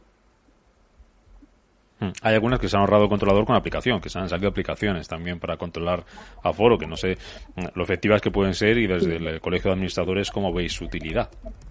Eh, son útiles en aquellas comunidades que por sus características, eh, tanto de la instalación, por el tamaño de la instalación como por el número de propietarios, a través de una aplicación se puede respetar el turno. En ese caso no hay problema. El problema surge cuando son instalaciones muy grandes, eh, en algunas comunidades de propietarios tienen más de una piscina mm, y un número de propietarios elevado. Ahí es más difícil controlar ese aforo mediante una aplicación. Pero como digo, es mm, una manera de controlarlo. No está previsto que sea con una aplicación o que sea con un controlador. De cualquiera de las dos maneras eh, puede ser. Es decir, lo importante es que se controle de ese aforo. Hmm. Ahora que hablabas de los tipos de piscina, Carmen, por ahí quería preguntarte también si eh, las condiciones deberían ser, o los criterios deberían ser los mismos para todo tipo de piscinas eh, comunitarias. Y luego no sé si desde los administradores de fincas tenéis alguna opinión, alguna posición, alguna recomendación sobre cuál debe ser el límite de aforo este año. Eh, bueno, nosotros lo único que hacemos es transmitir a las comunidades de propietarios la normativa que establecen las autoridades sanitarias, bien sean estatales eh, sean de la comunidad autónoma o sean locales. Nosotros lo único que hacemos es recomendar y trasladar esa información. Luego las que tienen que decidir son las comunidades de propietarios, como es lógico. Pero nosotros nuestra mm. función es decirles cuál es la normativa y cuáles son las obligaciones que tienen que cumplir. Mm. El criterio igual para todas, te, te preguntábamos, Carmen, eh, o, no, porque no será igual una, una, piscina grande, pequeña, una comunidad con 500 vecinos que una con 60. Bueno, el criterio es el mismo, es decir, la única diferencia que hay en Madrid es que eh, las comunidades que tienen menos de 30 viviendas no tienen la obligación de tener socorrista y las que tienen más de tres viviendas tienen la obligación de tener socorrista. ¿Qué ocurre en esos casos? Que el, aforo a, la lámina de agua, al vaso de la piscina, en el caso de las comunidades de más de 30 viviendas, puede estar controlado por el socorrista, dentro, como digo, de lo que es el vaso de agua, no en el exterior, que no es su competencia y en las piscinas que tienen menos de 30 viviendas no hay socorrista, con lo cual ahí son los propios eh, usuarios de la piscina los que, estableciendo algún sistema, tienen que controlar ese aforo. Bueno, pues veremos a ver, eh, Susana, si tenemos piscina este año no. Yo, eh, mis hijos están que trinan, porque dicen, y si no invitamos a los amigos, entonces, ¿para qué sirve la piscina? Yo no voy simplemente a darme un chapuzón y ya está. Yo quiero que vengan los amigos. ¿Y, en tu comunidad qué dicen? sí, no, sí Carmen, perdona. sí, no, perdonad. No, lo que os decía es que eh, lo que se está haciendo también en las comunidades este año que tienen piscina es que no se puedan utilizar, que no se vayan los invitados. Es normal que en las comunidades de propietarios eh, cada vivienda, aparte de los usuarios de la vivienda, puedan invitar amigos o familiares. Y este año lo que se está decidiendo mayoritariamente en las piscinas que abren es que mm, este año no se lleven invitados, solamente sea utilizada la piscina por los, las personas que viven en la vivienda. Es lógico, si yo voy a poder bajar a la piscina dos días a la semana, no me gustaría ver que, alguien lo, llene. Bueno, pues Carmen. el debate, vamos a ver qué, se decide. Carmen Maicas, vocal del Colegio Profesional de Administradores de Fincas de Madrid. Eh, muchísimas gracias. Veremos cómo se va dando el verano y cuántos y cómo chapuzones nos podemos dar. Gracias. Gracias, a vosotros. Bueno, eh, eh, en mi piscina, Rubén, eh, yo la verdad es que tengo suerte. Yo creo que abren ya la semana que viene y bueno, no somos muchos vecinos, somos pocos y suelen bajar menos todavía. creo que la Pero se han puesto ya las condiciones sin, Sí, pero sin saber si se puede ampliar. Eh, bueno, pero es que en mi piscina no suele bajar mucha gente. Eh, no, no, no, hay mucho niño y, bueno, eh, no sé, este año a lo mejor cambia, pero el resto de los claro, no se va la gente a la playa y se queda aquí. Bueno, o, al revés, ¿eh? que yo pienso que hay gente que si tiene casita en la playa o si puede irse a la montaña, se va desde ya, desde ya. Desde ya. Sí, sí. Veremos a ver. No sé, pero yo, yo tengo a mis hijos ahí con las uñas eh, sacadas, con el diente, el colmillo torcido, porque dicen que esto de la piscina, la nueva normalidad, que no, que eso no es piscina. No. Que eso que le llaman de otra manera hay muchas alternativas y por contar también información a los eh, Hombre, oyentes, el Fortnite, hablamos el, lunes. ¿Qué te voy a decir yo? Buah, sí, es la alternativa. Sí, pero digo al aire libre. La, la alternativa, la alternativa. Digo al aire libre. Eh, hablábamos el lunes con el parque de atracciones que nos decía que tenía previsto abrir pronto, pero todavía no tenían fecha exacta y que dependía del ayuntamiento, sí que tenían las condiciones. Bueno, pues esta mañana nos confirmaron desde el parque de atracciones que la idea es abrir el lunes el día 22, pero que todavía no lo ha terminado de rematar el ayuntamiento, pero que si no es el lunes será muy pronto. Así que otra alternativa más, allí te puedes dar un chapuzón también, si no tienes piscina todavía o no te toca bajar porque te corresponden tres días a la semana, pues los días pares vas a la piscina y los impares al parque de atracciones. Se me ocurre. Bueno. Así que alternativas muchas. Sí, sí. Oye, eh, luego vuelvo a conectar contigo, Rubén, gracias. Aquí estamos. Bueno, tenemos más cosas. Enseguida vamos a repasar este tema de los rebrotes que nos tiene a uno, a más de uno en vilo. Pero antes, algo importante a tener en cuenta. Seguro que te ha pasado. Te estás tomando un frappé en moca y piensas, si yo lo que quiero es mi cafelito de siempre, que además es más barato, y te pasará con más cosas, ¿verdad? Por eso en Más Móvil han quitado todo lo que no te interesa de tu tarifa para que ahorres y pagues solo por lo que necesitas. Disfruta de fibra de 100 megas en casa y 10 gigas en tu móvil con llamadas ilimitadas por solo 39,90 euros al mes. Precio final y para siempre. Y además, otra línea móvil gratis con un giga y llamadas ilimitadas. Llama gratis al 1499. Más móvil. Ahorra, sin más.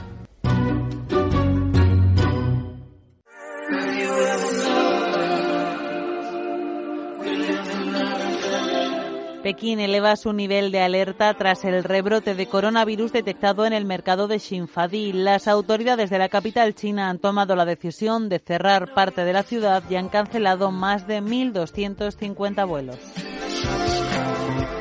Además, se han cerrado más de 29 barrios en los que viven 90.000 personas al haberse declarado de alto riesgo. Todos sus habitantes tendrán que guardar cuarentena.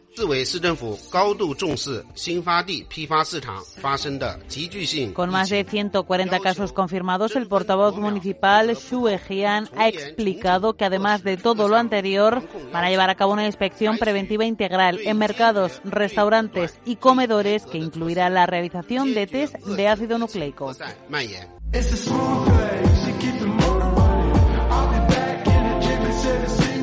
Pero el rebrote de coronavirus en Pekín no es el único. Hay otros tantos países y regiones que tras someterse a una estricta cuarentena y reabrir han registrado importantes repuntes en sus casos de la pandemia. Costa Rica, por ejemplo, destacaba en abril por ser uno de los países que mejor frente le había hecho a los contagios en América Latina. En mayo llegaron a casi cero, pero a partir de entonces las cifras empezaron a duplicarse. El ministro de Salud del país, Daniel Salas, ha reconocido que Costa Rica atraviesa por la segunda ola de contagios que llega en la tercera fase de reapertura de la vida social y comercial. Es evidente, ustedes lo ven, que después de que tuvimos desde el 6 de marzo una primera curva, una primera ola pandémica, ya la habíamos superado, en estos momentos estamos en una segunda ola pandémica de América Latina Medio Oriente, Arabia Saudí, Irán y Pakistán están entre las naciones especialmente preocupantes por el repunte de casos. Irán registró su mayor número de casos no al principio de la pandemia, sino el 5 de junio con 3.500 infectados. Y aunque ahora esa cifra ha ido disminuyendo, los nuevos contagios no bajan de los 2.000 cada día los países con mejores cifras a lo largo de toda la pandemia se libran. Nueva Zelanda ha reportado su primer nuevo caso de COVID-19 solo días después de haberse declarado libre del virus.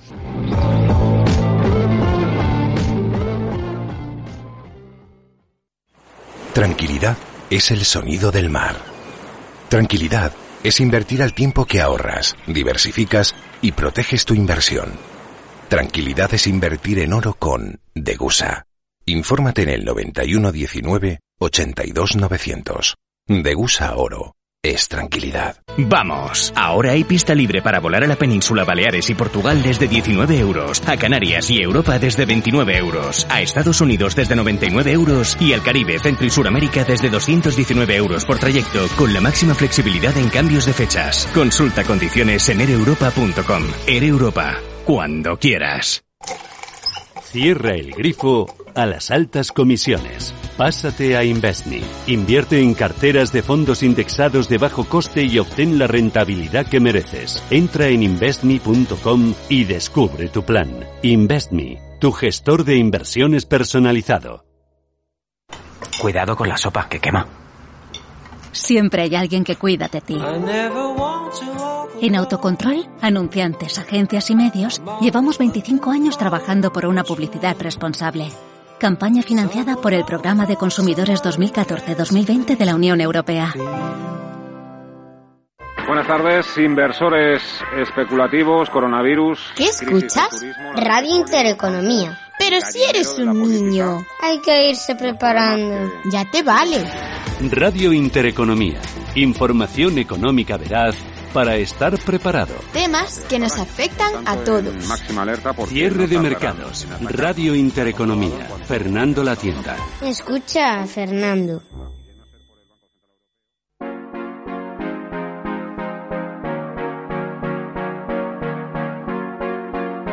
Pagar y recibir dinero a través de WhatsApp ya es una realidad en Brasil. O WhatsApp anunciou nesta segunda-feira, 15 de junho, um novo recurso de pagamentos dentro do aplicativo móvel e o Brasil será o primeiro país a ter acesso a esse recurso. Y cómo funciona es muy simple. En la aplicación de WhatsApp, en el campo de escritura del mensaje, los usuarios tienen ahora un nuevo icono para enviar dinero junto a los que ya existen para enviar una fotografía, un archivo o la localización. WhatsApp Pay. Y es hacer una transferencia de envío entre contactos. Así se llama WhatsApp Pay. Esta nueva función no solo permite mandar dinero a un amigo, sino también pedirlo. Las transferencias entre usuarios serán gratuitas. El saldo acumulado de las cuentas se podrá transferir a una cuenta bancaria sin coste y rellenar con una transferencia o una tarjeta de crédito o débito.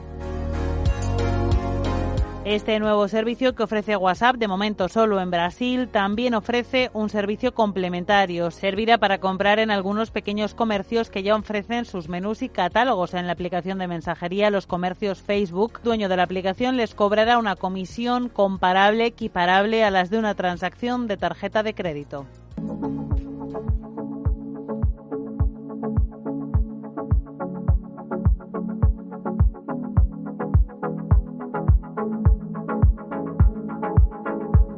Brasil se ha convertido, como decimos, en la avanzadilla de esta nueva estrategia de WhatsApp, aunque los ensayos van muy avanzados en otros países como China o Indonesia. Son territorios donde la aplicación de mensajería se usa al estilo de WeChat o Line, como en países como China o Japón, es decir, como una plataforma para la vida digital en la que además de enviar mensajes se puede comprar o realizar todo tipo de servicios adicionales.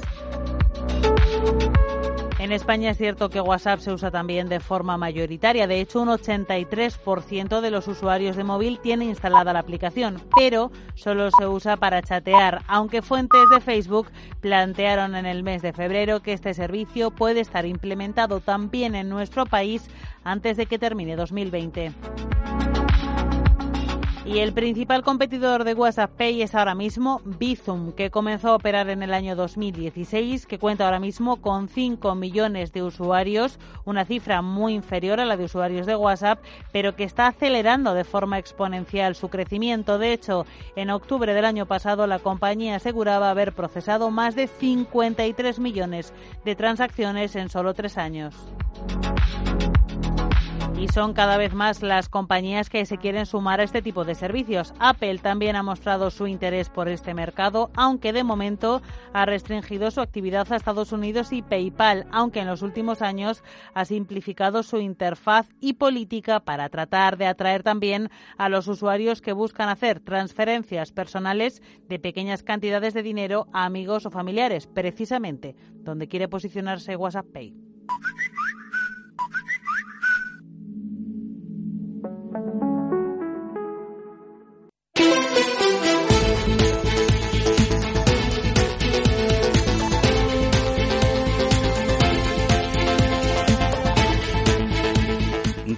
Intereconomía. Ponte en acción frente al coronavirus.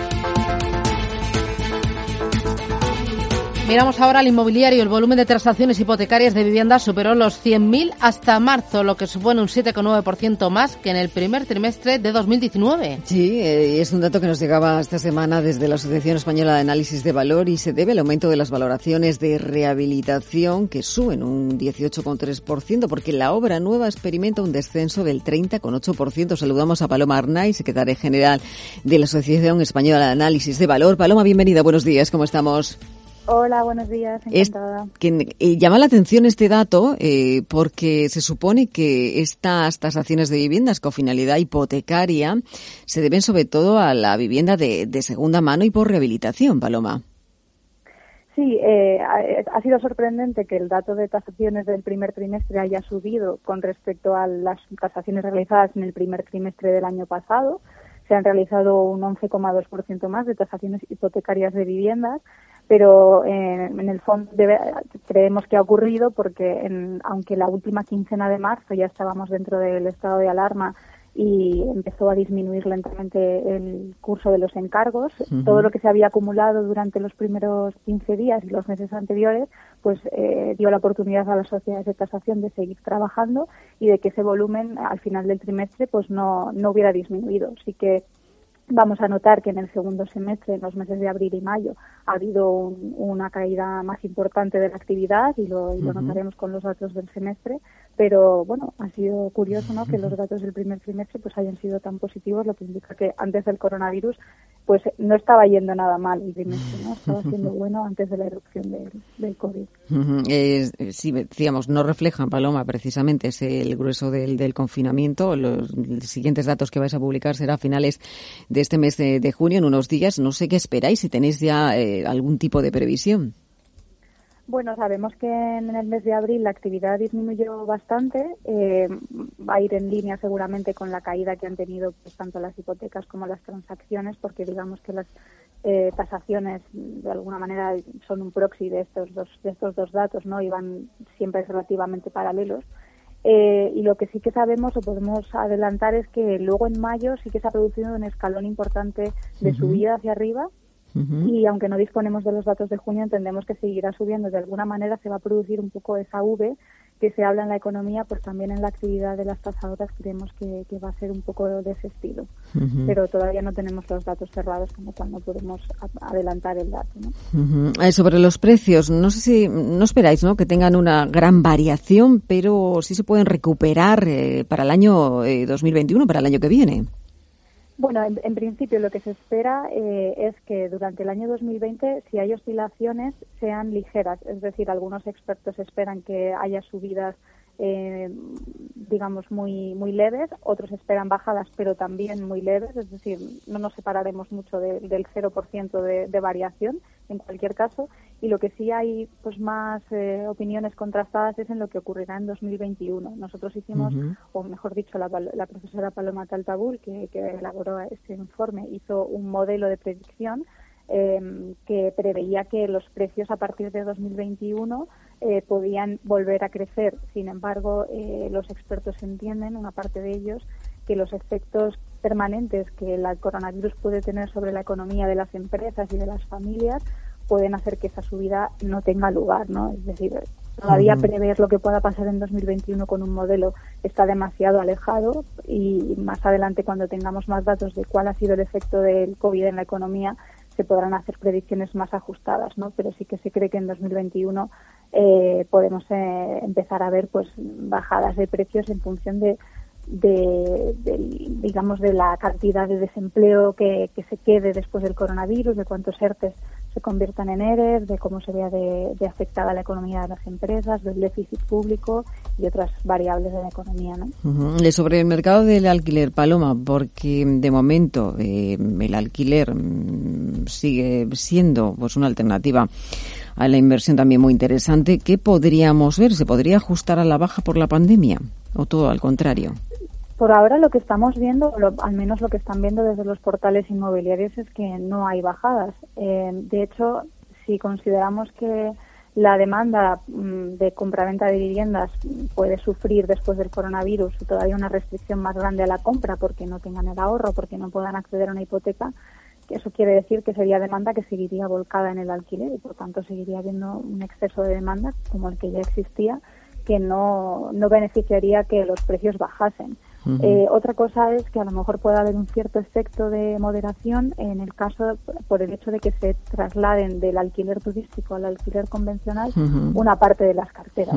Porque eh, también se está, este segmento, Paloma, eh, discúlpame, eh, es uno de los segmentos más perjudicados, ¿no? La vivienda turística. Eh, yo no sé qué puede ocurrir con esta vivienda turística en el futuro. ¿Se va a trasvasar precisamente, como dices, al alquiler habitual o...?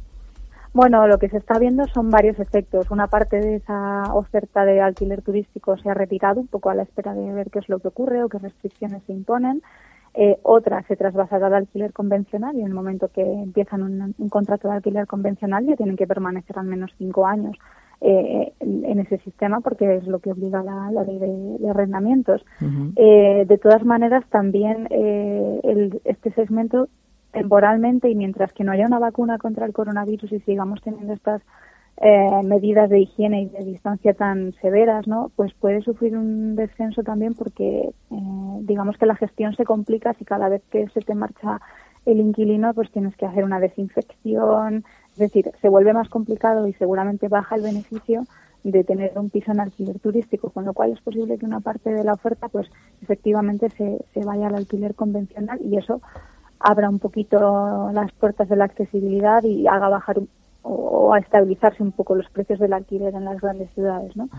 Pero bueno, está por ver todavía ese trasvase es lento y yo creo que muchos ofertantes están esperando a ver qué ocurre con la pandemia para, para tomar una decisión en ese sentido. ¿no? Hay un asunto también del que vamos a hablar en los próximos minutos eh, sobre ese plan de rehabilitación de viviendas eh, que va a poner en marcha el gobierno, ¿no? que dentro de dos años, que supondrá, o para dos años, que supondría movilizar una inversión de torno a 2.000 millones de euros. Eh, ¿Esto viene a, bueno, a ser una oportunidad para el mercado?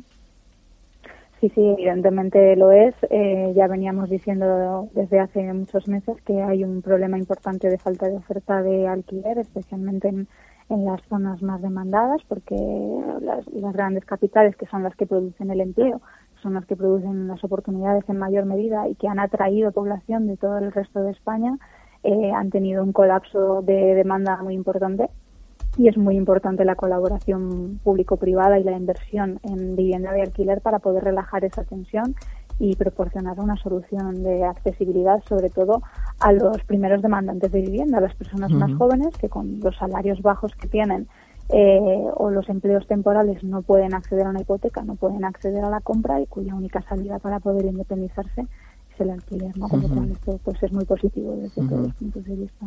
Hay un asunto más. La demanda extranjera se va a ralentizar. ¿Lo habéis observado en este último informe?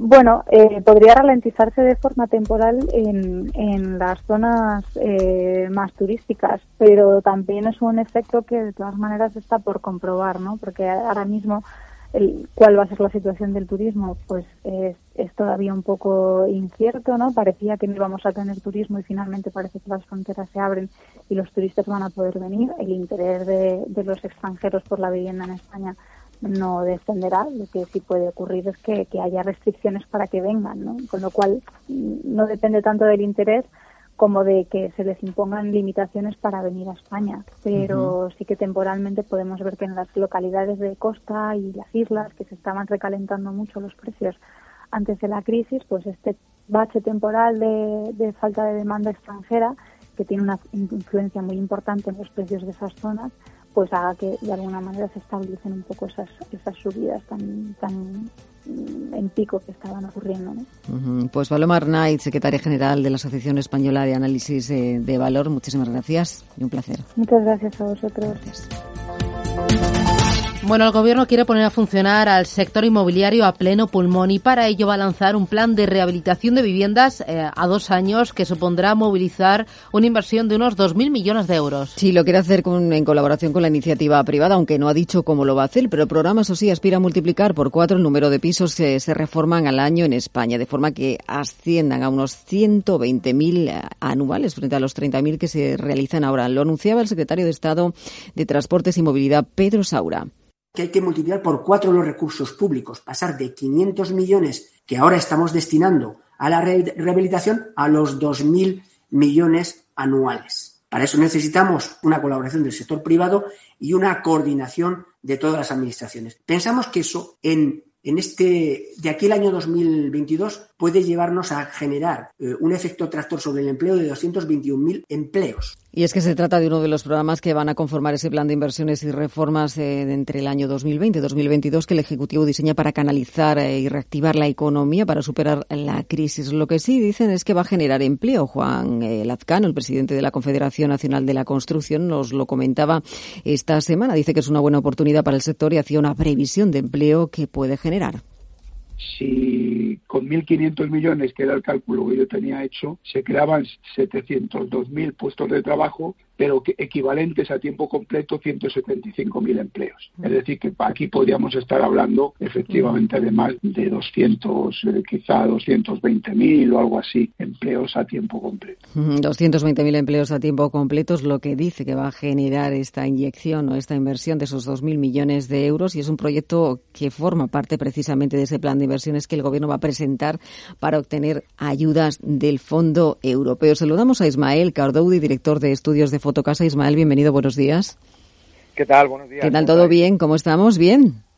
Todo bien, todo bien. La verdad que no nos podemos así que nos hemos adaptado muy rápido a esta nueva situación y bueno, intentando que llegue el momento adecuado para poder volver a la normalidad, normalidad. Bueno, ahora hablamos de, todo lo que ha pasado, lo que está por llegar, pero sobre todo hablamos un poco, bueno, pues de este plan, ¿no? De, la inversión de esos 2.000 millones de, euros eh, que vienen, digamos, eh, a dar eh, aire al, al sector, Ismael.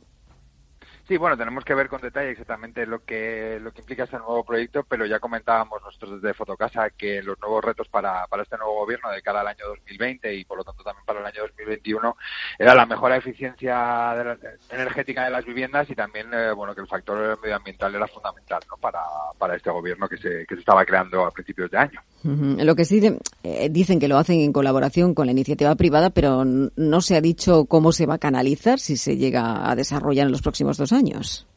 No sé si podemos saber o podemos tener eh, saber un poco por dónde podían ir. Pues la verdad que todavía no sabemos. Nosotros lo que tenemos claro es que eh, si esto lo hiciera solamente a nivel eh, público sería muchísimo más lento y, todo el tipo de colaboración que se puede hacer con las empresas privadas al final favorece que todo sea muchísimo más rápido que, como te decía, que si lo hacían, que si lo hacen directamente el sector público.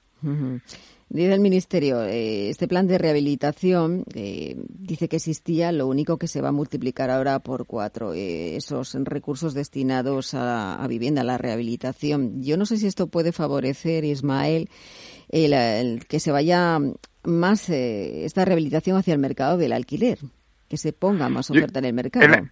En, ambos casos yo creo que puede ser interesante. Puede ser interesante primero porque evidentemente si hay una mejora de la eficiencia energética de las viviendas, esto va a favorecer que los precios eh, no bajen mucho y sobre todo con estos momentos de, crisis que parece que vamos a, entrar, evidentemente las viviendas que estén peor preparadas pues tendrán peor valoración.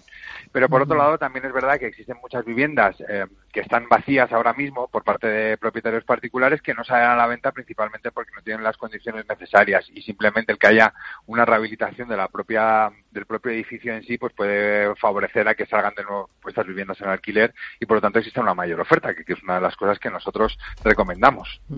Oye, sobre el tema del alquiler, hablábamos eh, antes con Paloma Arnaiz sobre el tema del alquiler turístico, ¿no? Se puede trasvasar ese alquiler turístico al residencial y esto hará que bajen los precios o que suban, Ismael.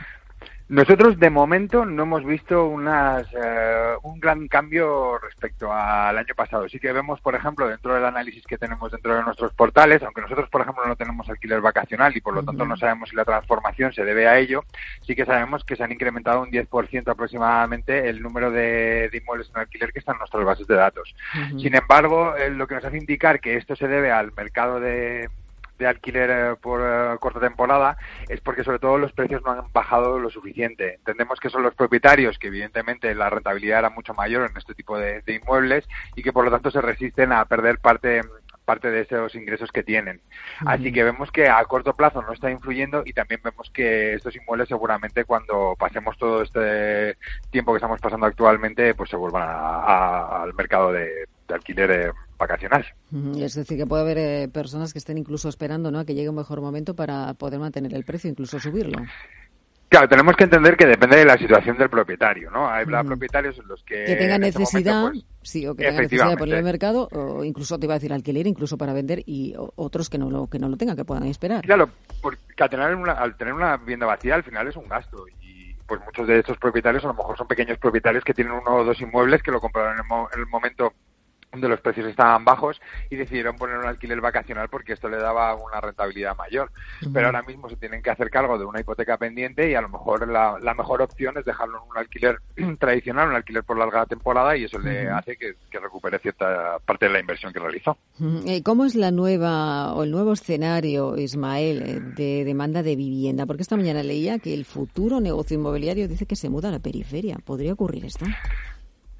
Aquí todo va a depender mucho eh, de cómo vaya a, quedarse el teletrabajo. Nosotros sí que, creemos desde Fotocasa que el teletrabajo ha venido para quedarse, pero también es verdad que estamos en un momento en el cual yo creo que las empresas lo que van a hacer ahora es medir la productividad que han tenido sus equipos. Eh, ya no hablo de, beneficios económicos, sino simplemente de productividad que han tenido los equipos en cuanto a, trabajar desde casa. Todo esto va a indicar que habrá empresas que sí que decidan eh, instalar el teletrabajo como una medida a largo plazo y otros a lo mejor que decidan no adaptarse a estas nuevas tendencias. Pero también es fundamental tener en cuenta, por ejemplo, que hay perfiles, eh, perfiles, por ejemplo, más perfiles digitales, perfiles de desarrollos eh, tecnológicos, etcétera, que estos perfiles, por ejemplo, ahora mismo eh, tienen muchísima oferta a la cual pueden ir, es decir, existen muchas empresas que están poniendo sobre la mesa ofertas de empleo porque hay pocas personas con esta formación y evidentemente aquellas empresas que ofrezcan pues mayores beneficios sociales, como son por ejemplo el teletrabajo,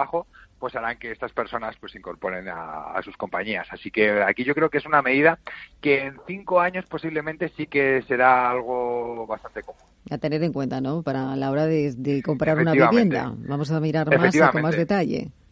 Y de hecho, por ejemplo, se, se está escuchando ya cómo esto puede incluso ser a nivel global, es decir, como empresas, por ejemplo, una empresa que está ahora mismo, imagínate, en Holanda, pues puede evidentemente eh, contratar a una persona que se encuentra aquí en España. Es decir, que al final el teletrabajo yo creo que es una de las medidas que a largo plazo estará y que nos ayudará también a poder eh, reclutar el mejor talento a nuestras empresas. ¿Y cuál ha sido, eh, Ismael, el impacto de, del COVID-19 ¿no? En, el negocio, en el mercado inmobiliario y cómo veis que se está recuperando? Bueno, la verdad que, que la demanda se ha, se ha, reactivado rápidamente tras el confinamiento. Hay más interés eh, que nunca en, la búsqueda de viviendas y nosotros, por ejemplo, en ambos portales que tenemos en el grupo de venta, que son Fotocasa y, y Habitaclia, mm. tenemos récord histórico, tanto en ¿Ah, tráfico como en generación de contactos. Sí, ¿Y qué está buscando? ¿Qué, ¿Qué, es lo que están buscando? ¿Qué estamos buscando en los portales? Eh, no sé, un tipo prototipo de casa. Creo que todos nos hemos dado cuenta que la vivienda en la que estamos ahora se adapta realmente a la necesidad que estamos viviendo, ¿no? Y, y sobre todo, claro, pues yo creo que es eh, bastante bastante común, ¿no? Eh, estos eh, estos nuevas demandas de, vivienda, sobre todo los filtros que estamos viendo que están realizando los clientes en cuanto a, la búsqueda de vivienda son sobre todo espacios exteriores, balcones, terrazas, pero también ubicaciones, como tú decías. Hay gente, por ejemplo, que se quiere mudar, por ejemplo, a, la periferia. Hemos visto también cómo, por ejemplo, viviendas eh, rústicas se incrementaban las búsquedas un 46% ah, respecto a, al año anterior. Por lo tanto, aquí vemos que hay cierto interés. También, por ejemplo, los chalés, un 36%, o las adosadas, un, un 24%, aunque es verdad que los pisos siguen siendo la mayor búsqueda por parte de nuestros usuarios, 54% del total, hemos visto que sí que ha bajado un poco respecto a, a trimestres anteriores. Eh, te iba a preguntar, ¿cuál es la diferencia de esta crisis con respecto a la del 2008? ¿Qué es lo que habéis de diferente? Yo creo que hay bastantes diferencias. Primero, el sector financiero y el sector inmobiliario están saneados. Es decir, anteriormente sí que veíamos que en el año 2008 sobre todo se debía a una crisis eh, financiera mundial y en este caso vemos que el sistema financiero es un sistema solvente. Y además, como te decía, el sistema el sector inmobiliario también está muy saneado. Es decir, hablamos que hablo de precios medios, ¿eh? ya sabes que depende de cada zona los precios son diferentes, pero si hablamos de precios medios a nivel nacional, en 2007 estábamos hablando de 2.950 euros aproximadamente el metro cuadrado y ahora mismo estamos hablando de 1.878 euros el metro cuadrado, es decir, estamos un 37% por debajo de los años de respecto a la crisis. Esto hace que, evidentemente, tenga margen todavía de mejora en algunas zonas, en otras es verdad que estamos en un nivel de, eh, de, normalización de precios y por lo tanto quizá pues no haya ni subidas ni bajadas y en otras zonas existan pequeñas bajadas, pero tampoco vemos que o prevemos que vaya a haber grandes bajadas en cuanto a los precios de, venta. En cuanto, por ejemplo, a las ciudades, estamos hablando de Madrid, de Barcelona, eh, esas zonas prime, ¿seguirá manteniendo eh, los precios o, habrá tendencia a bajar en este año?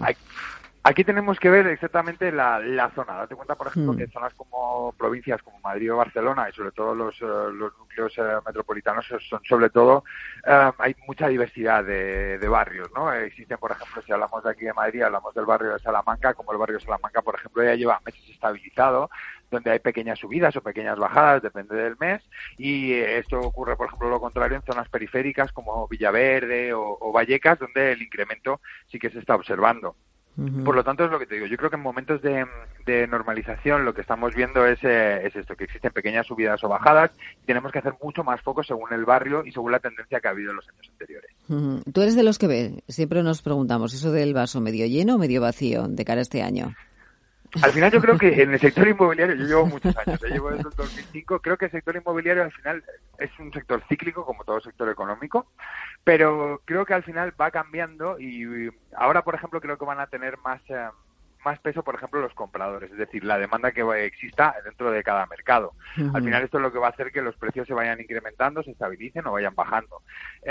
Em, ahora mismo va a ser el comprador el que tenga la sartén por el mango. Aquí el que tenga, por ejemplo, mucha más eh, opción de financiación, que tenga ahorros, etcétera, pues yo creo que va a ser bastante positivo, sobre todo la compra de viviendas. Sin embargo, pues aquel que, le, que, falte ahorro, y es verdad que mucha gente, por ejemplo, los jóvenes tenían falta de ahorro los años anteriores, hmm.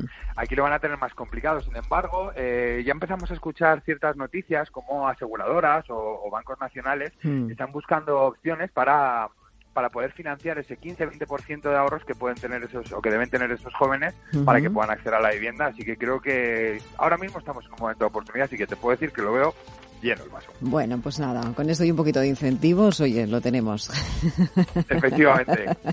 pues Ismael Cardoudi, director de estudios de Fotocasa, muchísimas gracias. Muchísimas gracias. Un abrazo. Buen día. Un abrazo fuerte.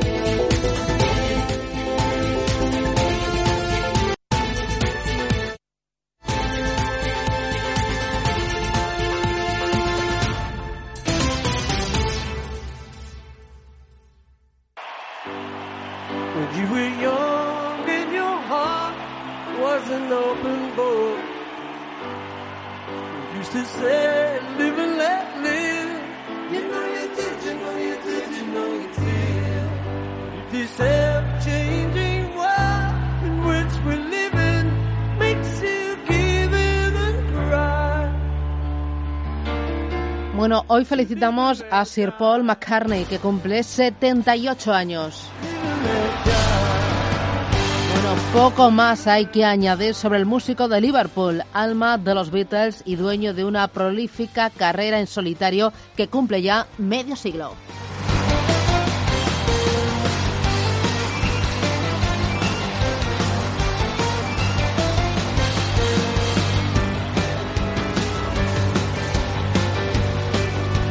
Bueno, con esta música, este ritmo nos vamos. ¡Ay, qué ganas, qué ganas de comerse el día, eh! Buf, eh, tremendo, ¿eh? Y encima suben las temperaturas. El sábado llega el verano. Qué ganas de verano, qué ganas de vacaciones, qué ganas de fin de semana. Pero nos queda esperar un poquito más. De momento, el viernes para el fin de semana, que hoy es jueves. Jueves 18 de junio. Y con este pedazo, señor, nos vamos. Paul McCartney, gracias eh, gracias por su confianza y por acompañarnos durante toda la mañana. Siguen informados aquí en Radio Intereconomía. Nosotros nos reencontramos mañana viernes a partir de las 7. Adiós, no me fallen.